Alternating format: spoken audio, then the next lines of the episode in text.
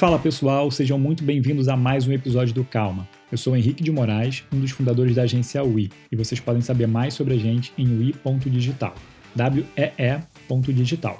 Antes de falar sobre o convidado de hoje, eu queria pedir dois favores rápidos para você.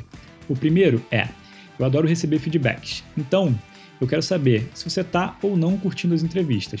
Se tiver um minutinho, depois de ouvir esse episódio, vá lá nas redes sociais e me manda uma mensagem dizendo o que você gostou e o que não gostou nesse episódio e nos anteriores. Quero muito ouvir sua opinião e também sugestões para melhorar as entrevistas e gerar cada vez mais valor para você que está aí ouvindo. Então, se puder, me procura lá, Henrique de Moraes, e deixe seu feedback. Os links para as minhas redes sociais vão estar tá aqui na descrição desse episódio. E o segundo favor é, quando estiver ouvindo, tira um print da tela, poste nas redes sociais e me marca vai significar muito para mim e vai me dar aquele gás para continuar produzindo mais conteúdo. Agora, chega de falar e vamos ao convidado. Rick Azevedo. Rick é músico, cantor, compositor e produtor musical. Entre seus hits estão nada mais nada menos do que Dig Dig Joy e Desperdiçou, duas músicas que ficaram super famosas na voz da dupla Sandy Júnior. Você deve lembrar, né? E inclusive a história de como ele criou Dig Dig Joy é incrível. E ele fala sobre aqui no bate-papo, então não perde. É, o Rick ele foi citado no primeiro episódio do Calma. E foi no bate-papo com Saulo von Serhausen. Não sei quem aqui ouviu, mas vale a pena dar um confere.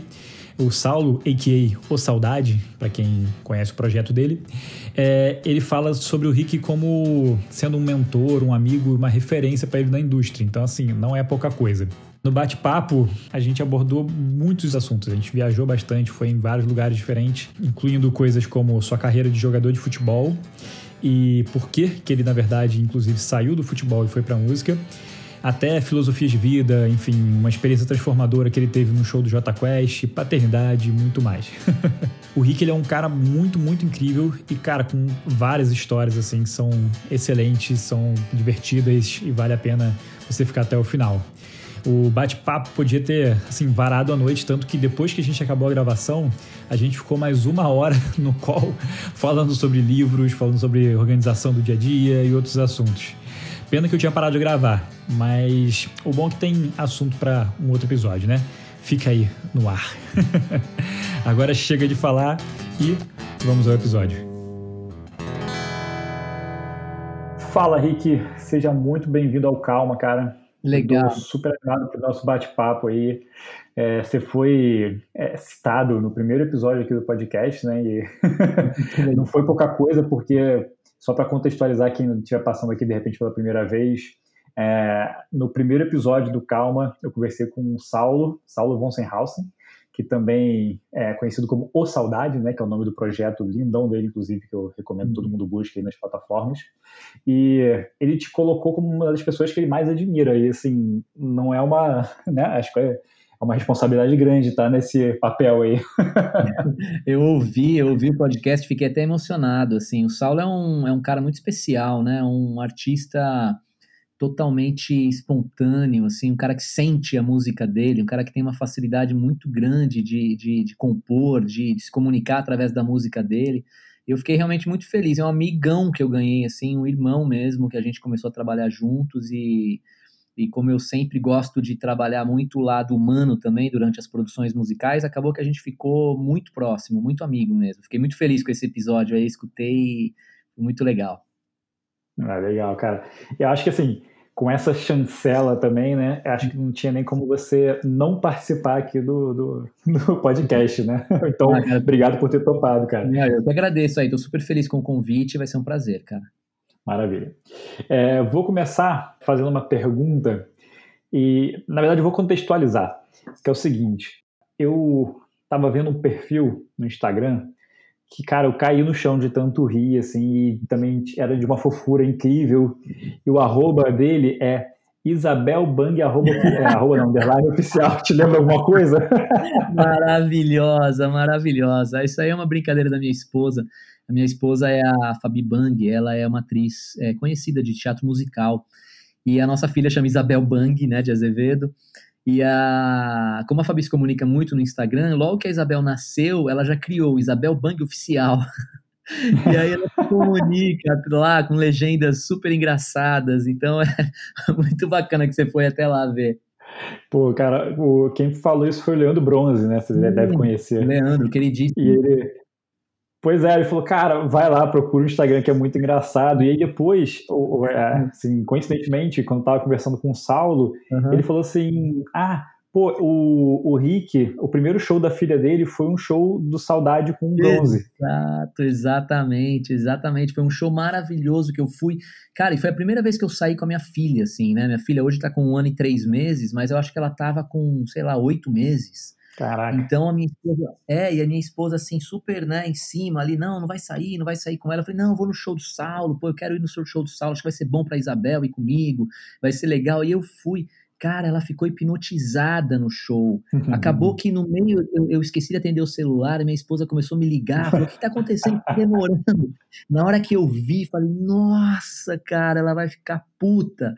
E aí eu cheguei e não deu outra, né, cara? Tomei aquela bronca, mas foi por um ótimo motivo. Foi um show inesquecível. E a Isabel, assim, ela não piscava, não piscava. E aquilo foi muito, fez muito bem pra gente, assim. Foi uma, uma coisa muito bonita. Cara, é muito legal essa história. E é muito engraçado, porque eu tava nesse show, né? Eu vi. Ah, você, é? Uhum, eu vi você com sua filha, você tava no sofá lá, brincando com ela. E eu achei, cara, eu achei muito bonitinho porque eu tenho, é, eu tenho uma filha de é, agora 12 anos uhum. e eu acabei Sim. de ter uma pequenininha, né? Tá com 10 meses. E eu não lembro ah, se na época do show, não tenho certeza se a minha esposa já estava grávida ou não, mas eu lembro que eu fiquei uhum. olhando vocês brincando e tudo mais, achando o máximo. E o Leandro o Bronze, é, que uhum. o, o, Bronze ele é um dos meus melhores amigos, né? Assim, de infância. Sim. E a Sim. gente, ele, ele, ele sempre falava sobre esse dia e falava sobre vocês. E sem eu saber, né, quem era. Ele sempre falava, cara, pô, um amigo do Saulo que tava lá com a filhinha, você tem que ser assim também, você tem que levar eles pros shows. Que legal, ai, que legal. O Leandro é um queridaço também, né, cara? Puta merda. É. Que galera, que galera boa, né, que eu conheci, assim, eu conheci o Saulo, é, na época eu tava, a gente se conheceu, cara, fora do, do ambiente estúdio e produção musical, assim, ele tava pela BMG, numa feira, numa convenção musical, e eu estava também desenvolvendo a minha produtora na época, e eu fui, e a gente foi apresentado assim, cara, mas rolou uma afinidade imediata. E aí a gente saiu daquele ambiente um pouco corporativo, na hora que a gente entrou em estúdio juntos, cara, rolou assim, parecia que a gente se conhecia há muito tempo, né? E aí, através do Saulo veio o Henrique, ou veio o, Leandro, agora vem você, uhum. então acho que é muito bom esses contatos aí de pessoas bacanas, cara. Verdade, cara, verdade. Tomara que é, dê tempo de, dessa loucura acabar. É, ah, vai acabar, vai é, a gente, é, eu estou me mudando, né? Eu e minha esposa, a gente está se mudando para Portugal. É, mas eu queria ah. muito visitar São Paulo mais uma vez antes de viajar, assim, não que eu depois não vá conseguir via, é, visitar, né? Lógico que eu vou conseguir, mas fica mais difícil, porque depois uhum. tem, que, tem que visitar os familiares, tem que ir no Rio, tem que ter essas coisas, tem todos os compromissos. Uhum.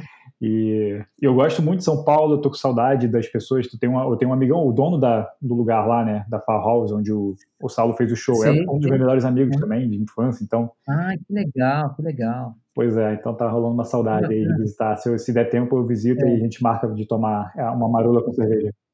É, cara, vamos começar então a falar um pouco sobre sua carreira, porque eu vi várias coisas interessantes e eu quero ter tempo de explorar tudo. Ah, você, você, antes de, de ser artista, né, de, de começar, de trabalhar uhum. ou como artista ou como produtor, é, você queria ser uhum. jogador de futebol de salão. Fala um pouco sobre é. isso, cara. Como é que isso entrou na sua vida? Você foi até que idade? E como que você fez é. essa transição também, né? Então, o futebol, na verdade, foi a minha primeira paixão até antes da música.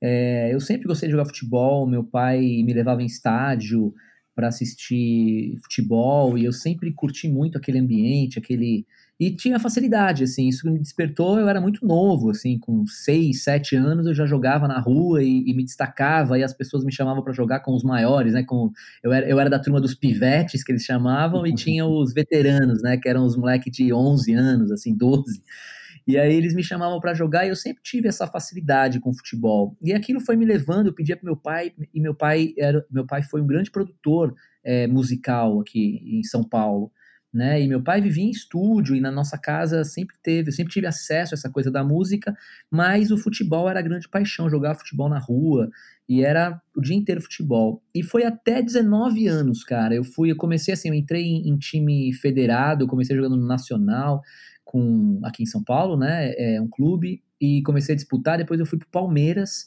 e aí joguei no Palmeiras dos meus 13 até 18 anos. E aí era um corintiano fanático jogando no Palmeiras, futebol de salão, mas tudo bem. E, e aí o futebol começou a ficar muito sério. E aí, só que aí veio a minha grande paixão pela música. É, nesse mesmo período que eu estava jogando futebol e treinava e tinha, jogava, ganhava bolsa de estudo para jogar futebol, porque eu, eu, tinha um campeonato aqui em São Paulo chamado Copa da NAP Jovem Pan, uhum. e era um campeonato intercolegiais, e aí tinha um colégio objetivo, né, que fazia, alguns colégios é, chamavam alguns jogadores que eram federados, né, que jogavam nos clubes, para participar dos times da escola, era muito legal. E, e aí eu ganhava bolsa de estudo para estudar e para jogar pelo objetivo.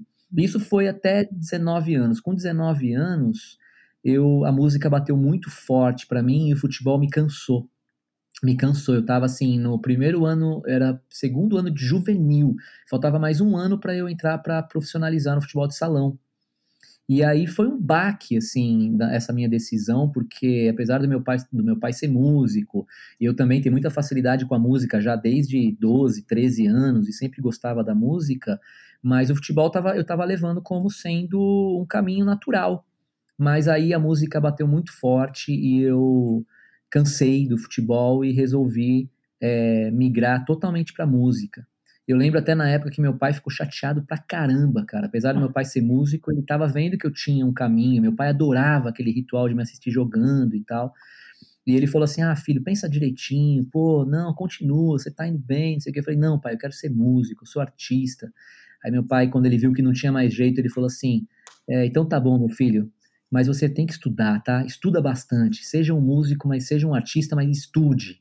Aí eu fui, eu nunca estudei tanto na vida, assim, porque até então eu me considerava um aluno que ia para a escola para jogar bola, né? E passava de ano assim sempre no limite máximo, né? Cara, tirava as notas assim, em cima da, da, da, da meta de, de, passar de ano. E aí conheço, depois conheço que meu pai, é, exatamente. Quando meu pai falou isso para mim, você tem que estudar, eu falei, cara, e aí eu mergulhei na música, e aí eu percebi que eu amava estudar aquilo que eu amava fazer. Hum. Então o problema não era com o estudo, né? O problema era com o interesse que eu tinha, e estudar música era um prazer, e eu mergulhei. Aí fiquei uns seis, sete anos estudando tudo que eu podia estudar dentro da música, cara. Fiz faculdade de violão clássico, fiz aula particular de tudo quanto é, é harmonia, produção musical, e era um momento, esse momento, a música, a tecnologia na música estava começando com tudo. Então, os estúdios, né, os home, home studios, estúdios em casa, já começaram a, a, fazer parte assim de um ambiente um pouco mais normal, né? A, a música, ter um, um estúdio dentro do, de um computador era o início de tudo isso. Então eu me interessei muito por esse assunto e, e foi muito bom para mim, porque isso me ajuda muito até hoje, né, no meu trabalho de produção musical. Legal, cara, assim, muito, muito legal, porque tinha algumas coisas que eu queria bater com você e que você já falou um pouco sobre e que trouxe já, na verdade, um, uma perspectiva bem diferente do que, do que eu imaginava, né, assim. que é, é, primeiro o seu pai ele, ele te incentivava a jogar futebol? Porque assim, se você parar para pensar, se você for olhar para uma família né, mais tradicional, que provavelmente a uhum. sua não era, mas é, as pessoas, assim, futebol e música são dois caminhos uhum. muito alternativos e que assim os pais geralmente ficam loucos, ficariam loucos com qualquer um dos dois, né? Sim. E, e o seu Sim. pai te apoiava no, no, no futebol, né? Isso é, isso é muito interessante. E é, mas o mais importante disso que você falou para mim é a coisa do estudo, porque é, assim, o futebol ele é um esporte, como qualquer esporte na verdade, ele requer muita disciplina, né? É muito treino, uhum. enfim, você tem que estar tá lá no dia certo, que, enfim, é, é um esforço de disciplina. E a música, muitas pessoas têm a sensação de que ela é um hobby, né? Ela é um alívio só. E, inclusive, músicos, assim, eu não digo nem só quem enxerga de fora. Eu conheço músicos que é, encaram a música como um momento de relaxamento e não como trabalho. Às vezes, embora elas vivam daquilo, sabe? Sim. E, sim. E você, na verdade, você encarou como, como um trabalho mesmo, né? Você foi lá e mergulhou e estudou e teve a, a mesma disciplina talvez você tinha no futebol, você conseguiu colocar na música. Exato. É, mas aí eu acho que é, é uma coisa um pouco de personalidade, assim. Eu sempre levei muito a sério, então eu sempre fui muito competitivo. Desde o início eu tive essa experiência com o futebol, e o futebol era, não era um futebol de brincadeira, era um futebol de clube, de campeonato, de disputando título, né? De, então era, já era uma responsabilidade muito grande, assim. A brincadeira do futebol era quando eu era muito criança na rua, mas com 11 anos eu já comecei a entrar no processo competitivo. E aí acho que migrar para música, que também foi uma paixão que me pegou muito na, na, minha época de adolescente, de 14, de 15, eu vivi aquele auge do rock dos anos 80 aqui no Brasil, aquilo para mim marcou demais assim a, a, a minha vertente como músico. E então eu trouxe para música e, quando, e eu tinha uma responsabilidade a mais, apesar de ter uma facilidade a mais também do meu pai estar tá no meio, que era a facilidade de ter oportunidades imediatas, né, de poder ter contato com grandes músicos, com grandes estúdios, é, com grandes produtores, mas ao mesmo tempo eu tinha uma responsabilidade muito grande de não fazer aquele papel de só estar tá ali porque é filho do cara. Né? Então aquilo me fez uma. Assim, eu tenho que estudar, eu tenho que saber, tenho que aprender, tenho que entender e tenho que fazer direito. Então, esse estudo, e casou que o estudo para mim foi muito prazeroso, porque eu tive grandes mestres, eu achei uma forma de, de mergulhar na música e de, de, um jeito que eu nunca tinha mergulhado em nada de estudo, assim, né? Então, foi um processo muito importante para mim. Interessante. Você é, lembra Assim, teve alguém especial, um especial que foi muito importante para você, é, já que você estava, seu pai já estava envolvido no meio, você acabou tendo grandes mestres, como você falou, né? Você lembra de alguém especial, de algum é, algum conselho que você recebeu que fez muita diferença na sua carreira? Teve alguma coisa nesse sentido? Cara, o, o meu pai, né, quando ele, ele eu percebi que eu queria seguir para pro futebol, pro, pra música mesmo, abandonar o futebol, meu pai ele ficou muito chocado com aquilo, porque no futebol estava muito bem encaminhado e traçar um novo caminho dentro da música, ele tinha feito isso, né? Meu pai veio do interior, ele teve que desbravar, ele veio como artista, ele fez assim, foi um dos pioneiros aqui em teatro musical em São Paulo. É, foi artista também, então tinha na essência, ele tem até hoje, né, esse lado artista. E aí, quando ele, quando eu, eu decidi ir para o lance do, do, da música, ele, ele falou, ele falou exatamente para mim assim, ó filho, já que você quer fazer isso, nunca esqueça que trabalhar com música é trabalhar com emoção. Isso me marcou de um jeito, e eu falo tanto isso hoje com as pessoas que eu vou que eu trabalho, que assim, meu pai foi meu grande mestre nesse sentido, porque meu pai ele me cobrou muito. Meu pai teve um, uma fase na, da nossa vida que eu tra trabalhei muito junto com meu pai né, meu pai. Só que meu pai, ele, ele trabalhava e produzia um estilo musical que eu nunca senti, nunca foi a minha verdade, né? Meu pai, ele trabalhava com música sertaneja romântica, que era uma fase ali do Zezé de Camargo, Leandro Leonardo, anos é, 80 para 90. E, e eu não tinha essa, essa vertente, eu não sentia essa música, mas como músico, eu tinha que gravar em alguns estúdios e gravar esses estilos. E meu pai falava assim: filho, você nunca pode deixar de ter emoção no estúdio, gravar com emoção. Então eu acho que isso foi muito marcante para mim. É, eu levo isso até hoje como sendo uma verdade, para mim é mesmo. E outra coisa que eu posso lembrar, que talvez não, não é uma. Eu tive grandes mestres, eu tive um, um, um professor, um maestro, o maestro Júlio César Figueiredo, que é um cara excepcional, que me ensinou muita coisa, mas aí a parte mais técnica, mais estudo mesmo, né? Mais de teoria musical, harmonia, piano e tal. Mas eu lembro, eu vou te falar agora de uma coisa que me marcou muito, que quando eu tinha acho que 15 anos, 16 anos, eu conheci o U2, que é a minha banda preferida, que é uma banda que me inspira até hoje e que me inspirou muito naquela época. Eles lançaram um, um na época era VHS, e aí eu fui na locadora e aluguei esse vídeo e eu, eu não conseguia devolver esse vídeo na, na, locadora, porque eu ficava assistindo sem parar, e aí com o violão na mão eu ficava, agora eu vou tocar a linha do baixo, aí ficava tocando tudo que o baixista tocava eu ficava tirando, agora eu vou tocar a guitarra, tudo que o guitarrista tocava eu tirava, agora eu vou prestar atenção nas vozes, e ficava cantando. Aquilo me marcou de um jeito que eu falei assim, cara, é isso que eu quero ser, é isso que eu tenho que ser é isso que me faz acordar. E eu acordava, eu não queria, assim, eu nunca fui muito do videogame, eu nunca fui muito dessa, dessa parada mais que a molecada fazia. Eu jogava futebol e escutava música. Então eu acho que eu posso tanto meu pai como sendo meu grande mestre assim dentro da, desse, dessa linha de pensamento da emoção na, no estúdio, quanto essa minha referência artística que foi o YouTube, assim, de ver aquilo, de ver os caras no palco, de ver aquela união de banda, aqueles músicos, aquilo me impactou de um jeito muito grande. Legal, cara. E você falou de uma coisa engraçada. É, até quando, quando você, a gente estava falando no WhatsApp, né? Você falou que você é, é, da época que comprava livrinho de cifra né, nas bancas. Sim, sim. Isso assim. Raiz, é raiz, cara. Exatamente. E, cara, assim, eu vou, eu vou confessar uma coisa minha, assim, que eu. Uhum. Por, por, mais que eu ame toda, toda a tecnologia e toda a facilidade que ela traz pra gente, especialmente é, as ferramentas, o, os aplicativos de streaming, né, de vídeo, de áudio, qualquer coisa nesse uhum. sentido, às vezes eu me pego, assim, lembrando com muito carinho da sensação de comprar um CD novo, sabe? da, da adrenalina de não saber exatamente que CD, né? Você, você da época do CD, né, Henrique? Isso. É, cara, eu sou, eu sou um pouco mais velho que você, eu sou, eu nasci em 74, né? Eu tô com 45. Uhum. E quando eu, eu lembro, aí também essa minha paixão pela música e pelo rock, pelas bandas e tal, é, eu lembro que quando eu jogava futebol nas categorias menores, né, quando eu tinha 13, 14, 15 anos, você não ganhava um salário, você não tinha um contrato que você ganhava um salário, mas você ganhava uma ajuda de custo.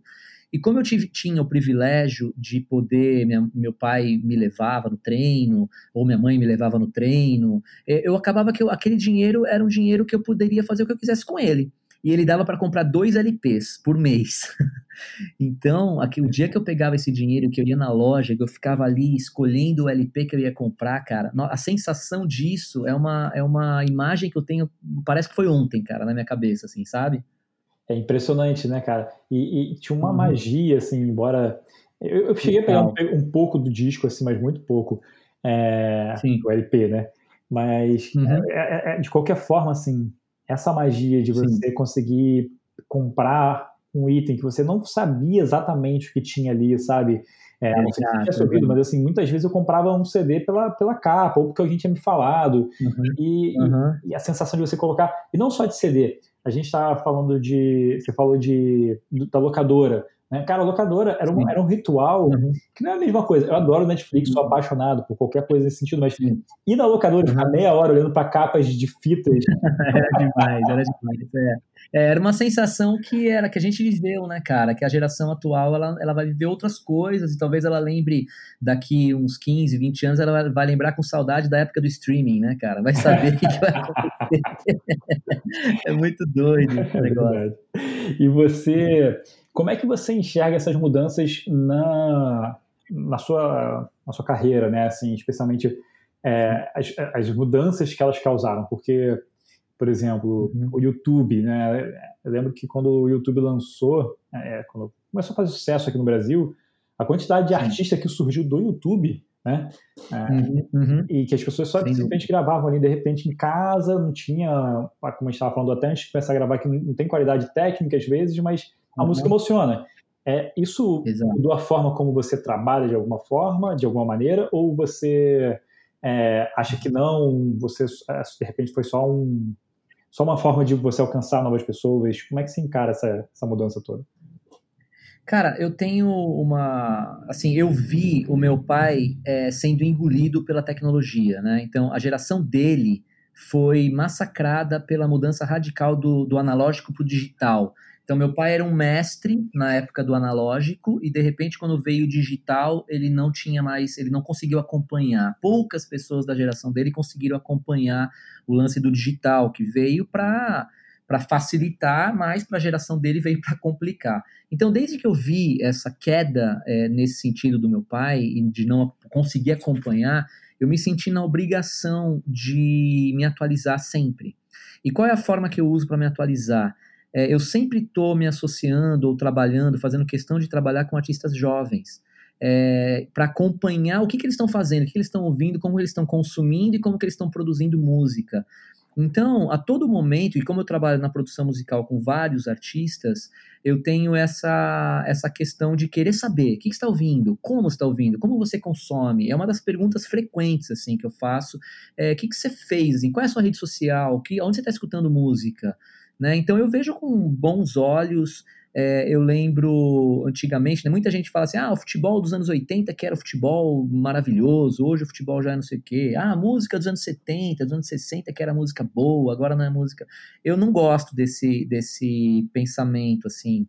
É, apesar de ter, às vezes, um gosto, ah, eu gosto do futebol romântico dos anos 80, mas eu acho que a gente tem que acompanhar, eu acho que é uma coisa de geração e que se a gente não acompanhar, se a gente ficar parado no sentido de achar que o que foi lá naquela época era o bem feito, a gente vai, vai se perder, a gente vai ficar para trás. Então, eu olho com é, bons olhos essa questão tecnológica. É, não é fácil acompanhar, porque a cada dia vem uma tecnologia diferente, a cada dia vem uma forma de produzir, de divulgar música diferente, né? Como a gente estava falando do LP, a questão era aquela: você comprava um LP, você ia lá, levantava, colocava o LP, colocava a agulha no lugar, aí tocava quatro músicas, você tinha que levantar, virar o LP, colocar. Hoje a galera num clique em 10 segundos de música já pula para a próxima, em 15 segundos da próxima música já pula para a próxima. Então, acabou aquela cultura do álbum, né? Hoje a galera tá montando a sua própria playlist, escutando o que quer. É. Então, respondendo mais objetivamente a sua pergunta, eu tento acompanhar o máximo possível e olho com bons olhos. Eu, eu, acompanhei todo o processo, assim, tenho acompanhado todo o processo, desde o, dessa virada do analógico para o digital até a, no início ali do MySpace, que era uma plataforma que foi logo no começo também, que ajudou muito, várias bandas se comunicando ali, no início do Orkut, é, e depois foi só melhorando e transformando e chega hoje num, num, estágio muito rápido, né? De TikTok e de várias outras plataformas e redes sociais que a sua música ela tá o tempo todo ali na cara da galera, né? É verdade. Você falou uma coisa é, que me fez pensar se existe alguma. É, se a gente fosse olhar as métricas do Spotify, uhum se de repente as músicas que são lançadas é, mais atualmente têm mais chance de serem cortadas, porque eu fico imaginando, 50% das músicas que eu ouço no Spotify são novas. Tá, tô exagerando. Tô tentando pintar uma coisa aqui de super moderninha, mas uhum. mentira.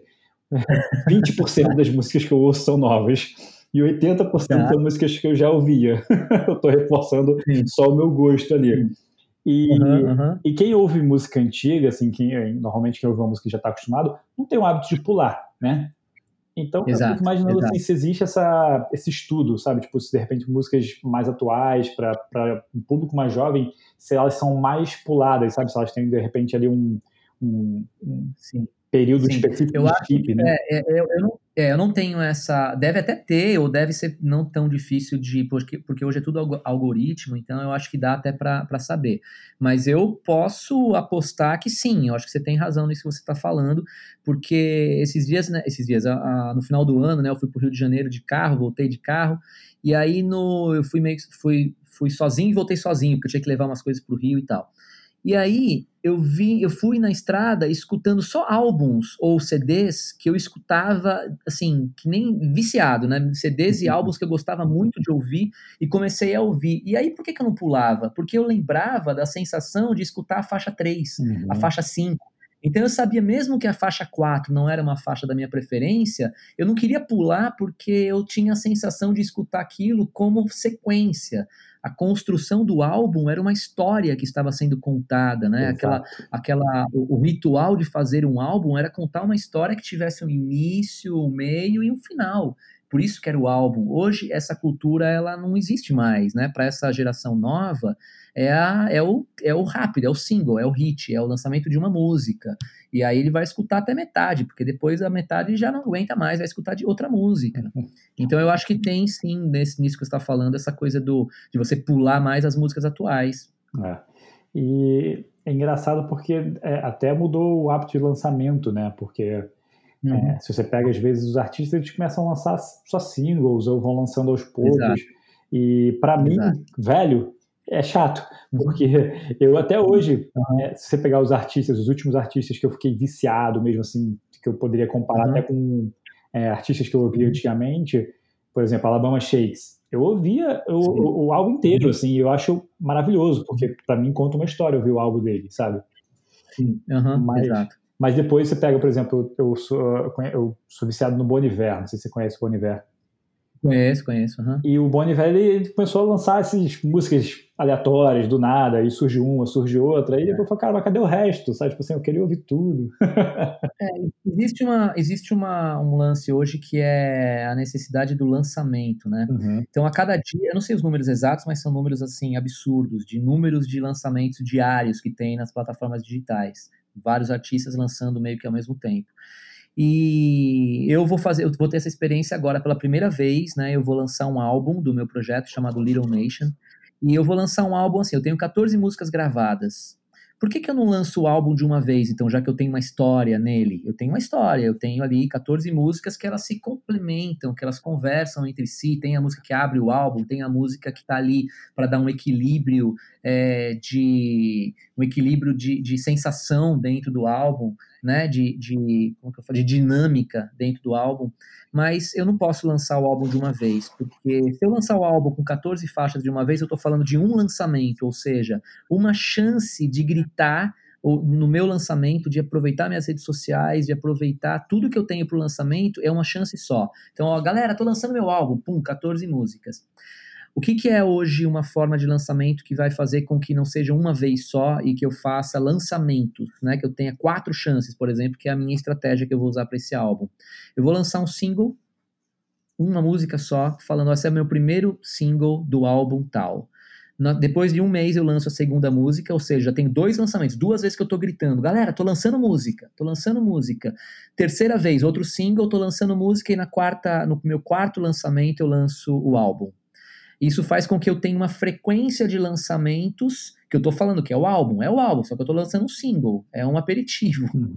Então, por isso que hoje até artistas que estão acostumados com essa questão do álbum, o Saulo mesmo, o Saulo tem um álbum maravilhoso que a gente está tá, tá finalizando, falta pequenos ajustes e mixagem e tal, mas é um álbum maravilhoso, mas que ele também está nesse processo. Ó, tô lançando alguns singles para no momento certo lançar o álbum. Então é uma outra forma, né, Henrique, de, de colocar a música hoje, cara. É, com certeza. Tudo foi adaptado ao formato de rede social, no final das contas, né? Que mudou nossa, nossa relação com tudo, né? Não tem jeito, a gente uhum. precisa ter essa necessidade da novidade, né? De estar o tempo inteiro ali comunicando com as pessoas, falando. Uhum enfim, eu tenho minhas dúvidas do quanto isso é saudável ou não é, mas assim, já é a realidade, não tem como discutir, né? Exato. E exato. é uma coisa que você falou que eu queria voltar, que eu achei muito legal uhum. e que inclusive é um hábito que eu vou tentar colocar mais na minha vida, que é essa coisa de você perguntar, né, para as pessoas, ah, é, onde você está ouvindo música, onde você está, enfim, uhum. é, onde você está postando suas músicas. É engraçado como as pessoas têm é, as pessoas, né, assim, todo mundo, a gente, né, eu, eu, tento eu não me colocar fora porque, é, é, especialmente nesse quesito, então, eu estou bem dentro uhum. dessa estatística das pessoas que não lidam bem com novos lançamentos, com tecnologia, não sei o quê. Embora eu trabalhe com isso, eu, eu, eu, eu reclamo. Sim, sim, eu também. Eu sou desse time aí, cara. Eu também é. tenho, eu tenho muita dificuldade, cara. Não é uma coisa, uma questão natural para mim. Né? Então, por isso que eu me forço nesse sentido de perguntar para tentar entender como que a galera está se comunicando, né? Para não ter esse erro mesmo de ficar muito para trás, né? Porque é perigoso dentro do nosso trabalho. Sim, especialmente eu acho que é, a gente também tem a humildade de, de, é, de, conseguir falar com pessoas que são de fato de gerações completamente diferentes. Então, por exemplo, Sim. se eu tivesse mais ligado no que a minha filha de 12 anos agora, né? Assim, na verdade, minha filha de 9 anos é, fazia, eu seria o primeiro a ter uma conta no TikTok. exatamente, exatamente. Então, isso mesmo. Ela, cara, ela, ela, ela usa o TikTok desde antes de ser TikTok, que era Musical.ly. É. Então, isso, isso, pois é, então assim, eu poderia estar tá lá, eu poderia ser o número um, influencer número um do. Exatamente. E eu, eu é. entrei ontem, eu entrei semana passada, sabe? e é alucinante, né, cara? Eu entrei também, acho que faz um mês. Meu, às vezes que eu falo, ah, deixa eu ver o que tá acontecendo aqui. Meu, você passa uma hora e você nem viu que passou uma hora e você tá ali vendo com galera fazendo TikTok. Pois cara. é, cara. É uma loucura. Mas é muito é. interessante, cara. Eu acho que é um hábito que as pessoas tinham, especialmente quem, quem trabalha uhum. com qualquer coisa que dependa de, de você ter. Todo mundo, né, cara? Acho que no final das contas todo mundo depende um pouco de tecnologia. Então. Você sabe, Henrique, que esse processo é um processo enriquecedor para as duas partes, sabe? Porque eu trabalho com vários artistas é, adolescentes, né? Eu tenho, eu desenvolvo um, um, trabalho não só de produção musical, mas um trabalho que, que ajuda o artista a, a se conhecer, a trabalhar o lado pessoal, o lado humano dele, emprestar a personalidade, fazer ele se conhecer, aí para ele emprestar essa, esse conceito dele, essa personalidade para o artista. Então, conversando com, com uma menina de 15 anos, ou um menino de 15 anos, 14, 13, 17, 20, é, que é uma outra geração, é, existe uma troca de experiência ali, né? Ao mesmo tempo que eu estou aprendendo com ele no sentido de como você se comunica, que, que, que você, como que é a sua galera na escola, o que, que vocês fazem, né? O que, que vocês conversam? É, ao mesmo tempo ele também está interessado em querer saber como que era na sua época quando acontecia isso, porque tem muita coisa que não muda, o resultado final não muda, os meios são outros, mas o resultado final é, de frustração, o lado emocional, né, de realização, é, ele é a mesma coisa no final das contas. Uhum. Né? Você vai fazer uma música, num processo de produção musical, você vai entrar, você vai compor, criar, produzir uma música e vai sair com produto, música, para você poder divulgar. Os meios são outros, a forma de fazer é diferente, mas o resultado é o mesmo. Sim. Entende? Sim, com certeza. E é, concordo completamente com você, até porque assim. Tudo isso vai mudando, mas os problemas e a, assim, a, acho que as grandes questões da, da vida, elas continuam as mesmas, né? Eu Exato. eu tô tendo agora Exato. uma experiência muito louca de que eu tô eu tô lendo é, um livro do Sêneca, né? Que cara, ele, ele escreveu isso dois mil anos atrás. E, e assim, eu, eu, leio algumas coisas e fico assim, cara, não é possível, o cara escreveu isso ontem. Sabe? Muita sabedoria, é, muita sabedoria. Eu, eu, falo, eu tenho certeza que ele escreveu isso ontem. Você fala assim, ah, mas pô, o cara era, era um visionário, qualquer coisa. Sim, ele era, ele era fora da curva, provavelmente, porque senão a gente não estaria falando dele dois mil anos depois. Mas claro é, também era porque assim os problemas eram os mesmos.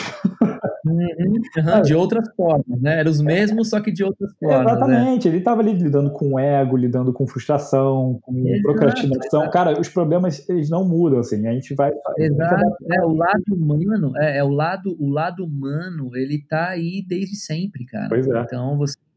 Por isso que no meu, no meu lado de produtor, eu tenho muito mais interesse por esse lado humano, desse lado mais da, do, da psicologia mesmo da produção, de você entender o artista em que momento que ele está, né, e ajudar ele nessa, nesse desenvolvimento artístico, do que a parte técnica, efetivamente, uhum. sabe? A parte de você saber gravar, microfonar, editar, mixar, isso aí é uma coisa um pouco mais técnica, né? Então, é, me interessa muito essa coisa do. E que não muda, né? A parte técnica muda. Hoje uhum. a gente consegue afinar uma voz dentro de um computador, né? Coisa que na época que meu pai produzia, isso era impossível de fazer. Você tinha que ali tirar sangue do cantor ali na hora de gravar. tinha que apertar né? os botões mas, do cantor ali, né? É, exato, exato. Mas o lado humano era os mesmos. Né? O, o, o, o, lado de ansiedade, o lado de vaidade, ego, né? Tudo isso que o artista tem de uma a sensibilidade, né? Que o artista tem por natureza, isso não tem como, não tem como. Isso aí é a mesma coisa. Verdade. E me fala um pouco então, cara. É, você falou sobre esse seu, esse seu, esse seu, seu formato de trabalho, né? Que se eu não me engano você faz isso no, no laboratório musical, é isso? É, eu chamo de laboratório musical, é, mas é, na verdade, é só um nome que eu, que eu, que eu achei mais, mais adequado, assim. Uhum. Porque o que acontece? É, eu, como produtor musical, o, a, a, alguns, muitos artistas me procuram para produzir música. Uhum.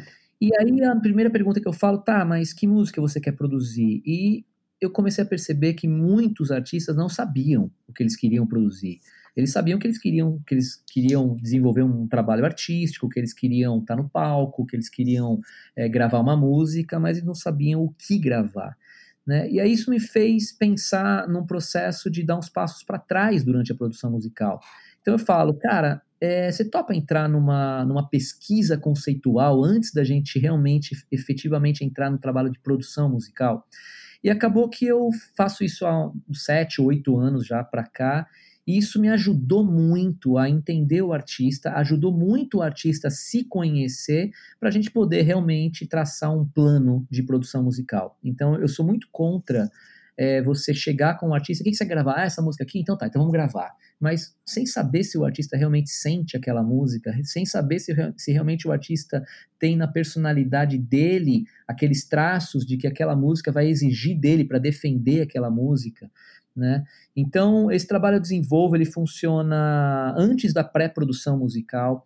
É, nesse trabalho eu fico, eu faço questões e, e são sessões assim de, de estúdio, né? Eu fico três horas ali junto com o artista uma vez por semana, é, numa imersão mesmo do artista. É uma viagem dentro da da imaginação, dentro da personalidade, a gente vai buscar referências, conceitos, trabalhos, vou perguntar muito o que, que o artista é, o que, que, te emociona, o que, que, te faz escutar uma música e se arrepiar, qual é a música, por que, que te arrepia, por que, que te faz chorar, te faz sorrir, te faz sentir essa música diferente. E isso me tra traz pra gente, né, nesse processo, um conhecimento muito grande do caminho que a gente vai seguir para levar o artista aonde ele quer ir. E não aonde. Eu sou muito contra produtores que falam assim, olham para o artista e falam: ah, você tem uma cara, tem um jeito, uma voz, e você tem que fazer o estilo tal e gravar música tal, porque se você fizer isso, você vai fazer sucesso. Eu não, não acredito, isso para mim é uma burrice. É, então eu sou um produtor que trabalho exatamente no contrário, assim, eu tenho que na minha, no meu, no meu, na minha experiência de estúdio, na minha condução de, produ de produtor musical, que na verdade eu sou antes de produtor musical artista, eu também sinto a música e sinto como, como artista, então a conversa é muito de igual para igual. É, o, meu, o meu intuito, o meu objetivo ali é levar o artista aonde ele quer ir, aonde ele acredita que é a verdade dele. Né? Então, o meu trabalho como produtor é exatamente esse. E aí, por isso, esse laboratório musical que antecede a produção musical, ele é tão importante e isso eu não abro mão de, de fazer com com os, a maioria dos artistas que me procuram para produzir. É claro que muitas vezes você vai é, deparar com algum artista que está pronto, tipo o Saulo. Saulo não precisa falar para ele o que, que você sente, o que, que você, que, que, qual que é a sua real, né? O cara é um cara que sabe o que está fazendo, tem uma experiência muito grande, tem uma vivência muito grande na música. Então é mais um direcionamento ali na parte técnica de produção. Mas a maioria dos artistas, principalmente os artistas mais jovens, eles precisam desse desse norte, de entender por que, que eles estão ali, né? Qual que é a missão, né, na música? Eles estão ali para quê? Qual é o objetivo, né? Qual que é a meta? Tá gravando por quê? Quer ser famoso, quer ser rico? Então a gente começa a conversar nesse sentido, né? Se você é, nasceu com esse dom de criar música, de se comunicar através da música, qual que é a verdadeira missão? Né, e tirar um pouco esse peso do mercado, da produção e tal, que depois, quando o artista estiver convicto de quem ele é, né, dele entender exatamente o caminho que ele tem, dele produzir um, realmente um produto que ele vai se identificar, aí sim a gente pode enxergar o mercado e entender como que a gente pode agora divulgar isso, quem é que a gente vai mostrar, para onde, como, aí a gente enxerga o mercado. Então, esse laboratório musical é uma coisa que eu não abro mão e que me ajuda muito durante a produção. Interessante, cara. E é, você já faz isso há muito tempo, né? Então eu imagino que você já tenha uhum. mapeado tá, é, alguns alguns traços assim ou similaridades uhum. entre perfis de artistas Sim. que chegam. E Sim. Qual, qual é para você hoje a maior dificuldade assim ou a parte mais difícil desse trabalho? Porque eu imagino que assim artistas, né, é, uma pessoa que se se vê como artista ela provavelmente, não, é lógico que eu estou generalizando, mas assim, provavelmente ela já, já é uma pessoa que tem algum ego ali, né? E, Sim, faz parte. Pois é, faz parte. E além disso, você tá, você como você falou assim, é, normalmente você faz esse trabalho com, com, pessoas mais jovens.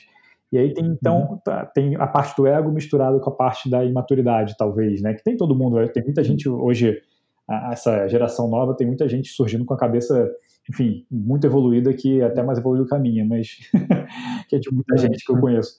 Mas assim, de qualquer jeito, tem essa coisa, né, de somar o ego com a imaturidade. Qual é a mais dificuldade que você é, já percebeu que, que, que, tem, assim, na hora de começar um trabalho novo?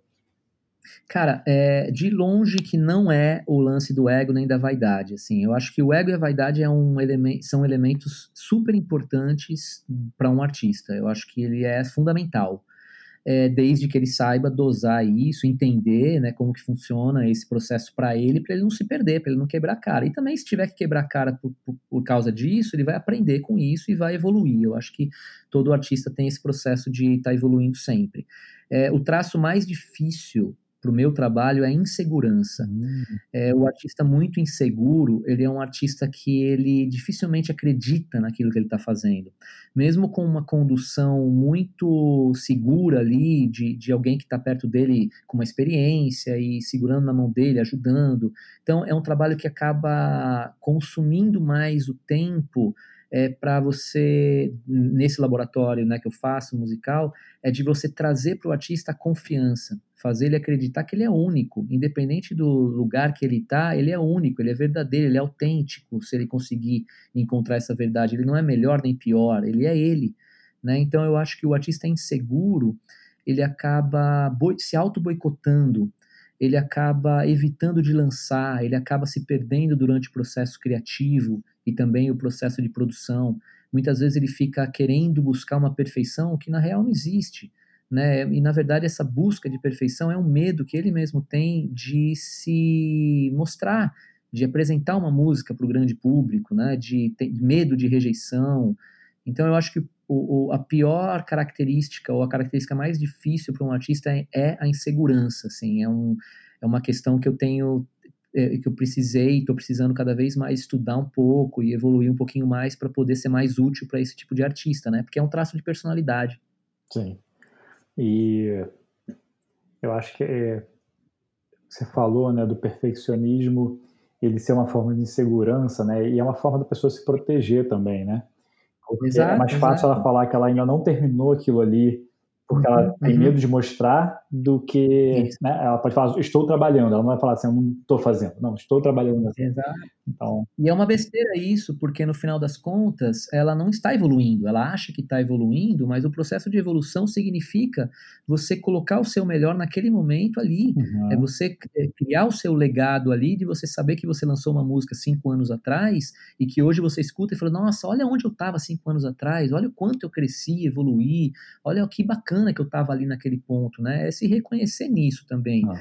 Né? Eu acho que essa busca da perfeição é, uma, é um, é um auto-boicote, assim, do artista. Verdade. É, cara, eu vou te fazer uma pergunta, vou voltar um pouquinho aqui no, na sua história, é, só para a uhum. gente depois ir traçando, acho que uma linha do tempo, né? É, uhum. Você já se perguntou como teria sido a sua vida se você tivesse continuado jogando futebol?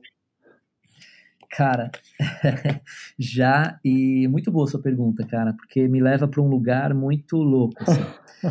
É, é, eu vou voltar um pouquinho, vou, vou, responder voltando um pouquinho. Quando eu tinha, eu tava, então, eu, como eu te falei, com 19 anos eu parei futebol, é, fiquei só brincando, jogar futebol mesmo, aí eu fui levar o futebol como hobby e mergulhei na, na música. E desde então eu tinha meus ídolos que estavam no palco, e eu queria estar no palco, eu queria tocar, eu queria fazer os meus trabalhos. E quando eu tinha 27 anos, cara, é, eu já trabalhando com, com música, já compondo, já fazendo bastante coisa, já ganhando minha grana, eu estava infeliz, muito infeliz, cara, porque eu não estava conseguindo dar vazão pro meu trabalho artístico. Tava muito preso, trabalhando muito com publicidade, com jingle, trabalhando com meu pai, gravando música que eu não curtia, que eu não gostava e tal.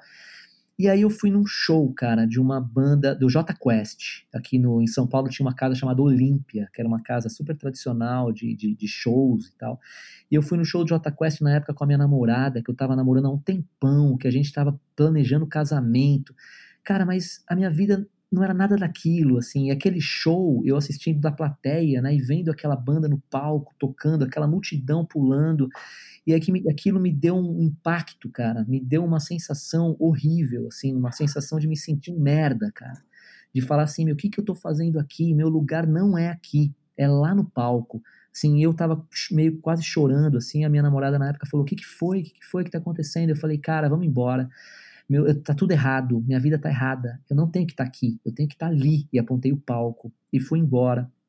Cara, a partir daquilo foi uma coisa tão absurda na minha, na minha vida que me fez dar uma, uma radicalizada, assim.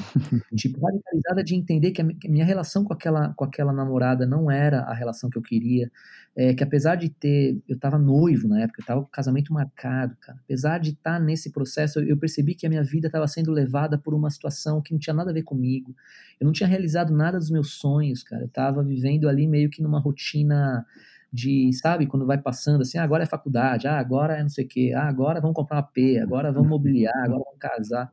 Cara, me deu uma, assim, eu rompi o, relacionamento, rompi com meu pai, falei assim, pai, eu não quero mais trabalhar com você, eu preciso buscar o meu lugar, o meu caminho.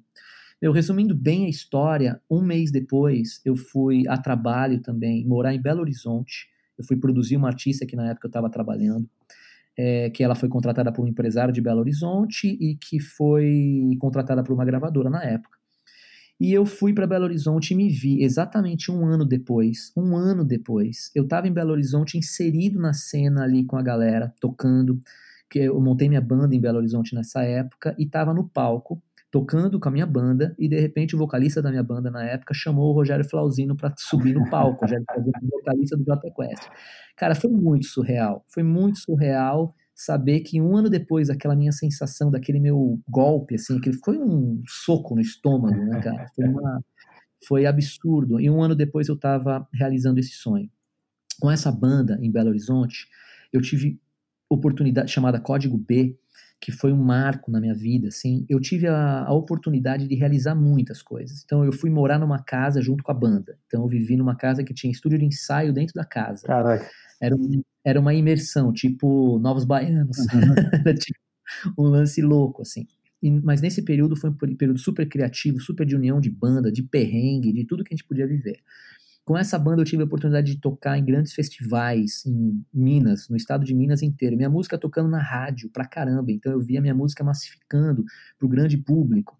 Eu toquei no estádio, toquei, eu lembro assim da cena de tocar no estádio do Mineirão, é, num grande festival para 50 mil pessoas cantando a minha música. Isso é uma sensação que, cara, era muito louca. Cara, Só que ao mesmo eu, tempo. Eu vi esse show. Você viu? Eu vi do Não, é, Pop Rock Brasil 2007.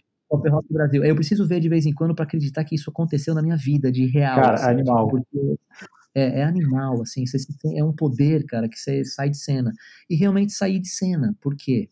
A minha banda nessa época, que a gente tocou nesse grande festival, já tinha, a gente tinha conseguido uma, uma ascensão muito rápida, então a gente tinha cachês legais, a gente tinha um público muito grande, a gente vendia na época, vendia CD ainda, então a gente vendia CD, vendia camiseta, tinha um, um merchan, a gente tinha o, o lance da, de, de, entrada de grana, só que eram todos muito artistas, e eu também muito artista, eu não tinha nenhuma noção administrativa. Então chegou uma hora que a gente estava muito no perrengue, fazendo show para muita gente, ganhando um cachê legal e tendo que pagar dívida. Isso começou a minar totalmente o meu lado artista e foi uma experiência absurda de sentir que no mesmo dia onde eu subia num palco, num estádio para 50 mil pessoas e todo mundo cantando a minha música, que eu me sentia Deus, eu descia daquele palco e eu, sem, eu, sem, eu falo disso porque eu sinto a sensação até hoje de descer daquele palco, cara, e todo mundo, caralho, o que aconteceu? Pô, parecia que a gente tinha saltado de paraquedas, né, cara? Aquela adrenalina. E aí a gente abraçando, caralho, aí a adrenalina vai baixando assim, vai baixando. E aí eu falei pra galera, falei assim, meu, tá tudo errado de novo. Porque como que é possível a gente ter esse tipo de, de, de experiência, né, de um público de 50 mil pessoas cantando, berrando a nossa música, e a gente endividado sem grana, fudido, a gente fudido, tipo, quatro caras ali, e eu era sempre o líder, né, sempre o compositor, produtor ali o, da banda, e levando e percebendo que eu tava levando os caras pro abismo, assim, né, e aí nesse momento, aí respondendo sua pergunta, nesse momento eu falei, cara, eu acho que eu fiz a escolha errada, eu devia ter ficado no futebol. Isso durou, Henrique, cara, acho que uns dois anos da minha vida, cara que eu tive que mergulhar numa terapia, assim, fui para foi meu primeiro processo terapêutico assim bem intenso e foi muito enriquecedor para mim porque eu entendi o que era ser artista, né, nesse momento. E logo depois disso, depois de um ano, eu entendi que não era uma escolha minha ser artista. Eu tinha nascido com aquela missão. Então, ser artista não era um, ah, é você jogador de futebol ou ser músico. Não, cara, a, a, arte, a música, ela tinha me chamado de um jeito que não tinha escolha, né? Apesar de ter parecido ali que em determinado momento eu escolhi, foi, cara, foi inconsciente, foi uma parada que aquilo gritou dentro de mim. Não era uma coisa assim, ah, estou em dúvida se eu faço futebol, se eu faço. Não, cara, era aquilo, tinha que fazer aquilo. E cada vez mais hoje, cara, com a maturidade, com essa experiência toda, eu percebo que eu fiz a escolha mais certa que eu podia fazer na minha vida, cara. Muito bom. Muito bom. Essa história é muito sensacional. Resposta longa, né, cara? Não, assim, vai despertando vários gatilhos, né? Assim, engraçado. Uhum. Eu vou lembrando de coisas. Eu, eu já fui músico, né? É, ah, que legal. Pois é. E, e eu é, acabei desistindo por outros motivos, assim, é, foi muito mais por é, perceber que eu não teria a resposta que eu, é, que eu queria, né, que eu buscava na música em relação Sim. a, tipo, todas as coisas que eu gostaria de realizar. Então, eu via que Sim. todo mundo estava na música, pelo menos as pessoas que estavam comigo, elas estavam muito uhum. mais pelo prazer do que pelo, pelo trabalho, sabe? E eu, e eu tava também pelo prazer, mas eu estava muito pelo trabalho, porque eu sempre quis é, eu sempre fui muito. É, sempre, sempre sonhei muito, sabe? Tipo, e sempre olhei muito para frente. E eu lembro até hoje, quando eu tinha uma banda e é, tipo, a gente tinha gravado um CD e tava tipo, começando a fazer show, eu tinha arrumado um monte de show pra gente fazer em festival. E a gente foi pro primeiro show em Minas. E aí deu tudo uhum. errado, sabe aquela coisa? É, todas as merdas possíveis. Mas a gente foi, conseguiu uhum. chegar, tocamos, foi divertido, depois virou uma história que a gente conta até hoje. Mas quando estava voltando, os, os dois é, integrantes da banda, né, falaram assim, cara, é, tem um outro festival agora, semana que vem, né? Eu falei, tem. Eu assim, pô, mas dá um trabalho, né? Cara, dá trabalho, fui eu que fiz, eu que organizei tudo, caralho. Tipo, eu que escrevi, eu que tive todo, toda, toda a prenda da minha, da minha mão. Vocês só precisam ir tocar, sabe? Tipo, ah, mas é longe será que vale a pena? Será que o nosso público está lá? Eu é. falei, cara, está começando, não tem essa, a gente tem que tocar, sabe? Então, dando oportunidade. É, exatamente. É. Eu chamo isso de o tamanho do querer, né, cara? Quanto que você quer, né, exatamente. né? Porque não é fácil, nada é fácil, né? Muitas vezes eu comparo. É, tem, tem alguns casos lá que o, o artista vai é, gravar comigo e ele é novo, né? E aí ele fala assim, cara, pô, você podia conversar com, com, com, os meus pais, porque meus pais não me apoiam, cara. Minha... Aí eu falo, o que, que eles são? Né? Eles são médicos. Aí eu falo, puta, fudeu, né? Mas aí, beleza, chama, vamos, vamos trocar essa ideia. Eu gosto de trocar ideia. Então, chama seus pais aqui um dia no estúdio, a gente bate um papo e tal. E aí eu sempre falo isso, cara. O, o, o, já tive duas experiências assim, né, de artistas, super artistas, assim, duas meninas maravilhosas que têm os pais médicos, né, e que não entendem nada do, da filha, né, das filhas, né, que são artistas. Uhum. E aí eles falam assim, o pai chega e fala, ô Rick, mas dá para ganhar dinheiro com música? o outro fala, pô, mas como que você, você trabalha como, né, na, na música, assim, como que é possível? Né, não, é, não é difícil? Aí eu falo, cara você é médico, né? Foi fácil ser médico, cara. tipo, pelo que eu sei, cara, é uma perrengue, tem que gostar pra caramba, né? O artista é a mesma coisa, tem que gostar muito, tem que entender qual que é a missão dele e tem que se sacrificar. É, não tem essa de você ser alavancado de uma hora para outra e você tá. E se isso acontecer, a chance de você cair e essa queda ser fatal, ela é muito grande, cara. Tem todo um processo aí de, de carreira, de experiência tudo isso que eu te falei dessa história minha com a minha banda foi um aprendizado que eu trago até hoje, cara. Aquilo me calejou, aquilo me fez entender que era exatamente aquilo que eu amo fazer. Se eu, se eu fiz tudo aquilo é porque eu amo muito, cara, fazer. Sim. Então eu acho que tem essa questão, essa pergunta, né? Qual é o tamanho do seu querer, né? Você tá afim mesmo de, de passar por todo o processo?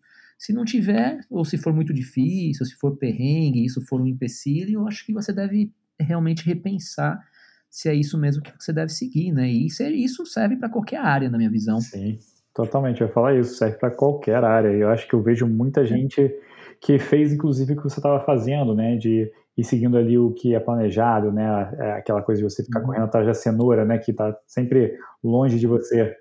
Então, Sim, é, acho que parte muito. Acho que serve para qualquer área e qualquer. É, na verdade, qualquer pessoa. Uhum tem que se fazer essa pergunta o tempo inteiro, porque isso muda também, né? Muda, claro, Muda. claro, claro, tem que estar ah. atento, é. Então não adianta fazer só uma vez e falar assim, ah, beleza, não, eu, eu queria naquela época e agora eu quero também. Não, tipo, vai, vai, vai se perguntando ao longo do, da sua vida e vai, vai mudar. É isso aí. É, cara, quando vocês moraram juntos, é, uhum. você lembra de perrengues, assim, muito...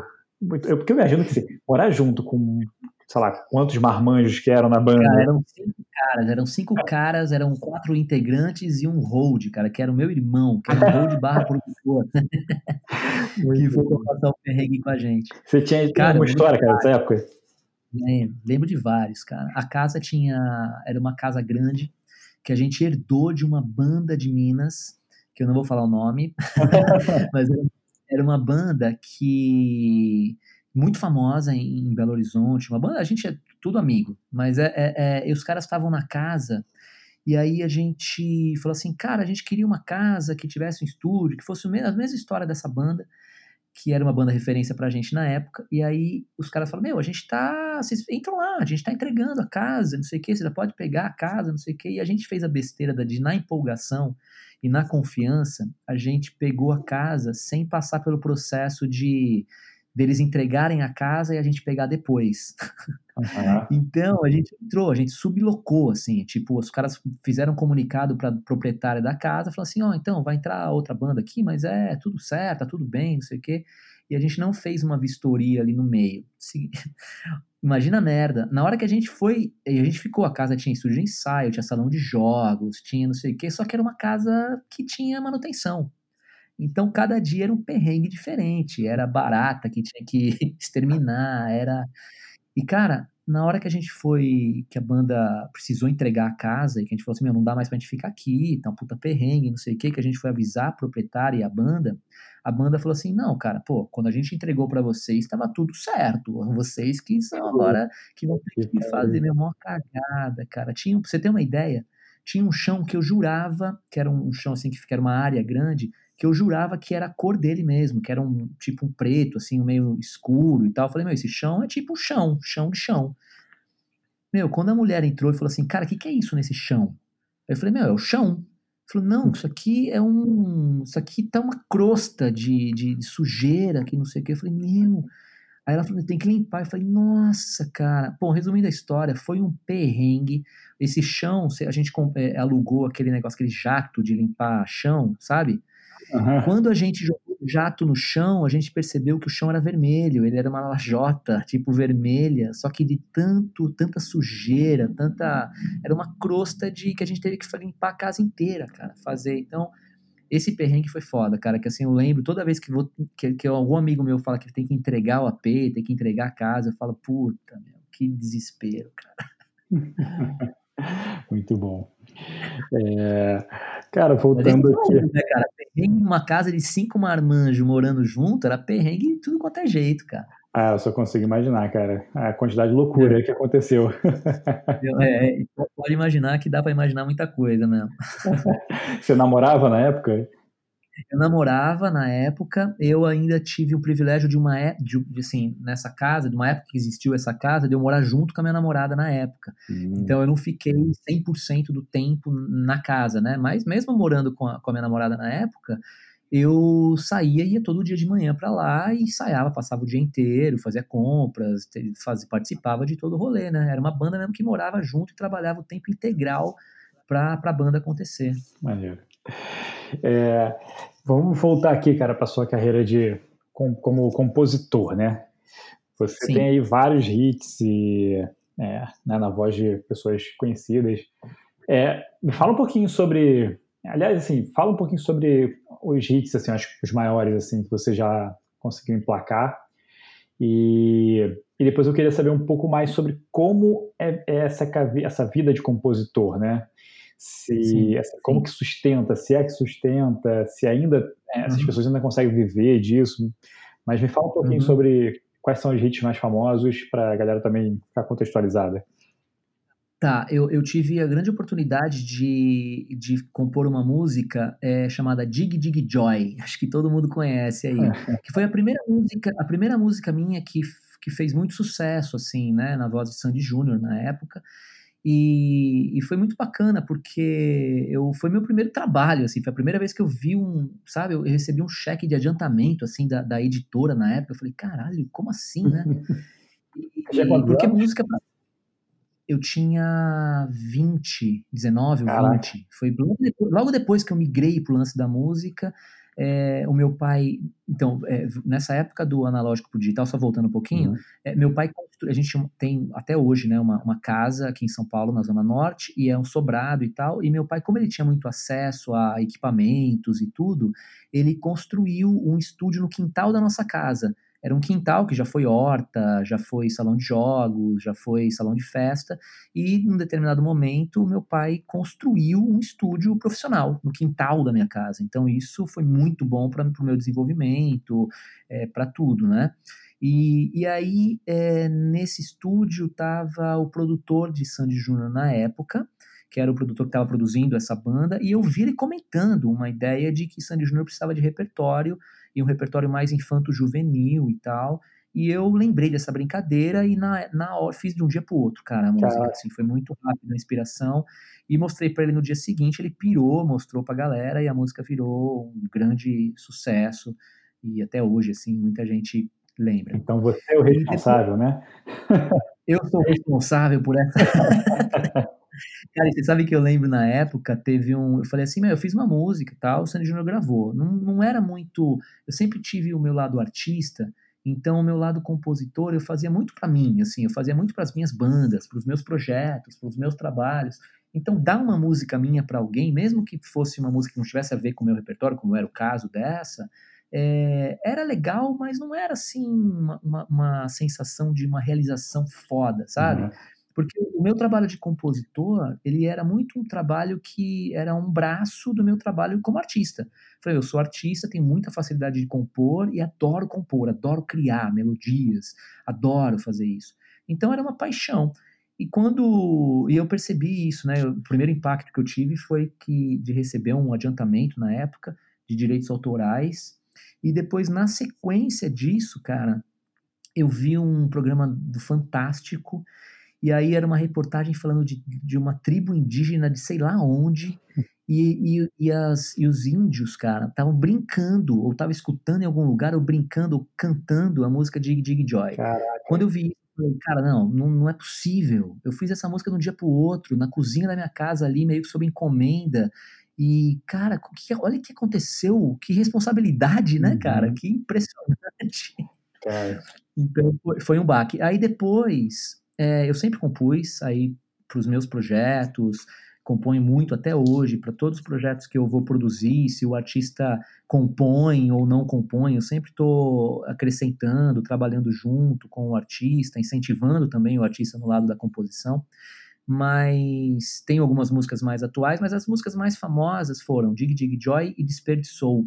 Desperdiçou é uma outra música de Sandy Júnior também, que foi numa outra época, isso foi 2003, que foi 2003, e já era uma outra fase também da dupla, já uma fase um pouquinho mais, mais jovem, assim, e, e nesse disco de, é, de, que tem que chama Identidade, eu fiz eu e minha parceira na época, que é a Lia e a Dani Mônaco, é, a gente fez quatro músicas, apresentamos para os produtores e para tinha um contato direto com a Sandy na época através de uma das compositoras que era backing vocal da Sandy também, e ela apresentou essas quatro músicas e das quatro eles, produtores e dupla, escolheram três músicas. Dessas três, Desperdiçou é a mais famosa, e tem uma outra também que chama Nada Vai Me Sufocar, e que teve um clipe que ficou famoso na MTV, ganharam um prêmio e tal, e tocaram até nessa turnê de volta, eles tocaram essa música também, que é uma música que eu gosto muito,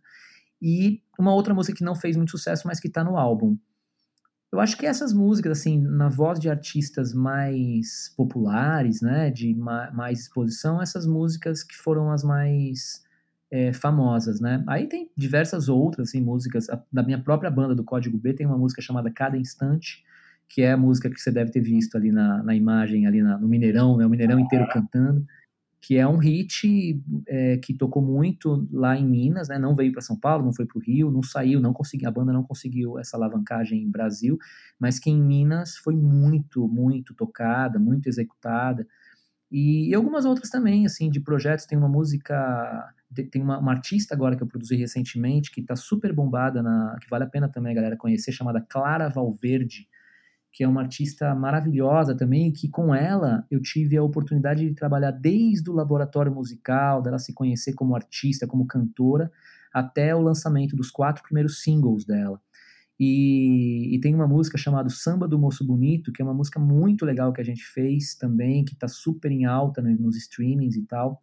E tem uma outra música chamada Baby, também, Baby, essa não é para você, que é uma, foi a primeira música que a gente fez e que também deu uma alavancada muito grande na, na história dela do, do streaming e tal.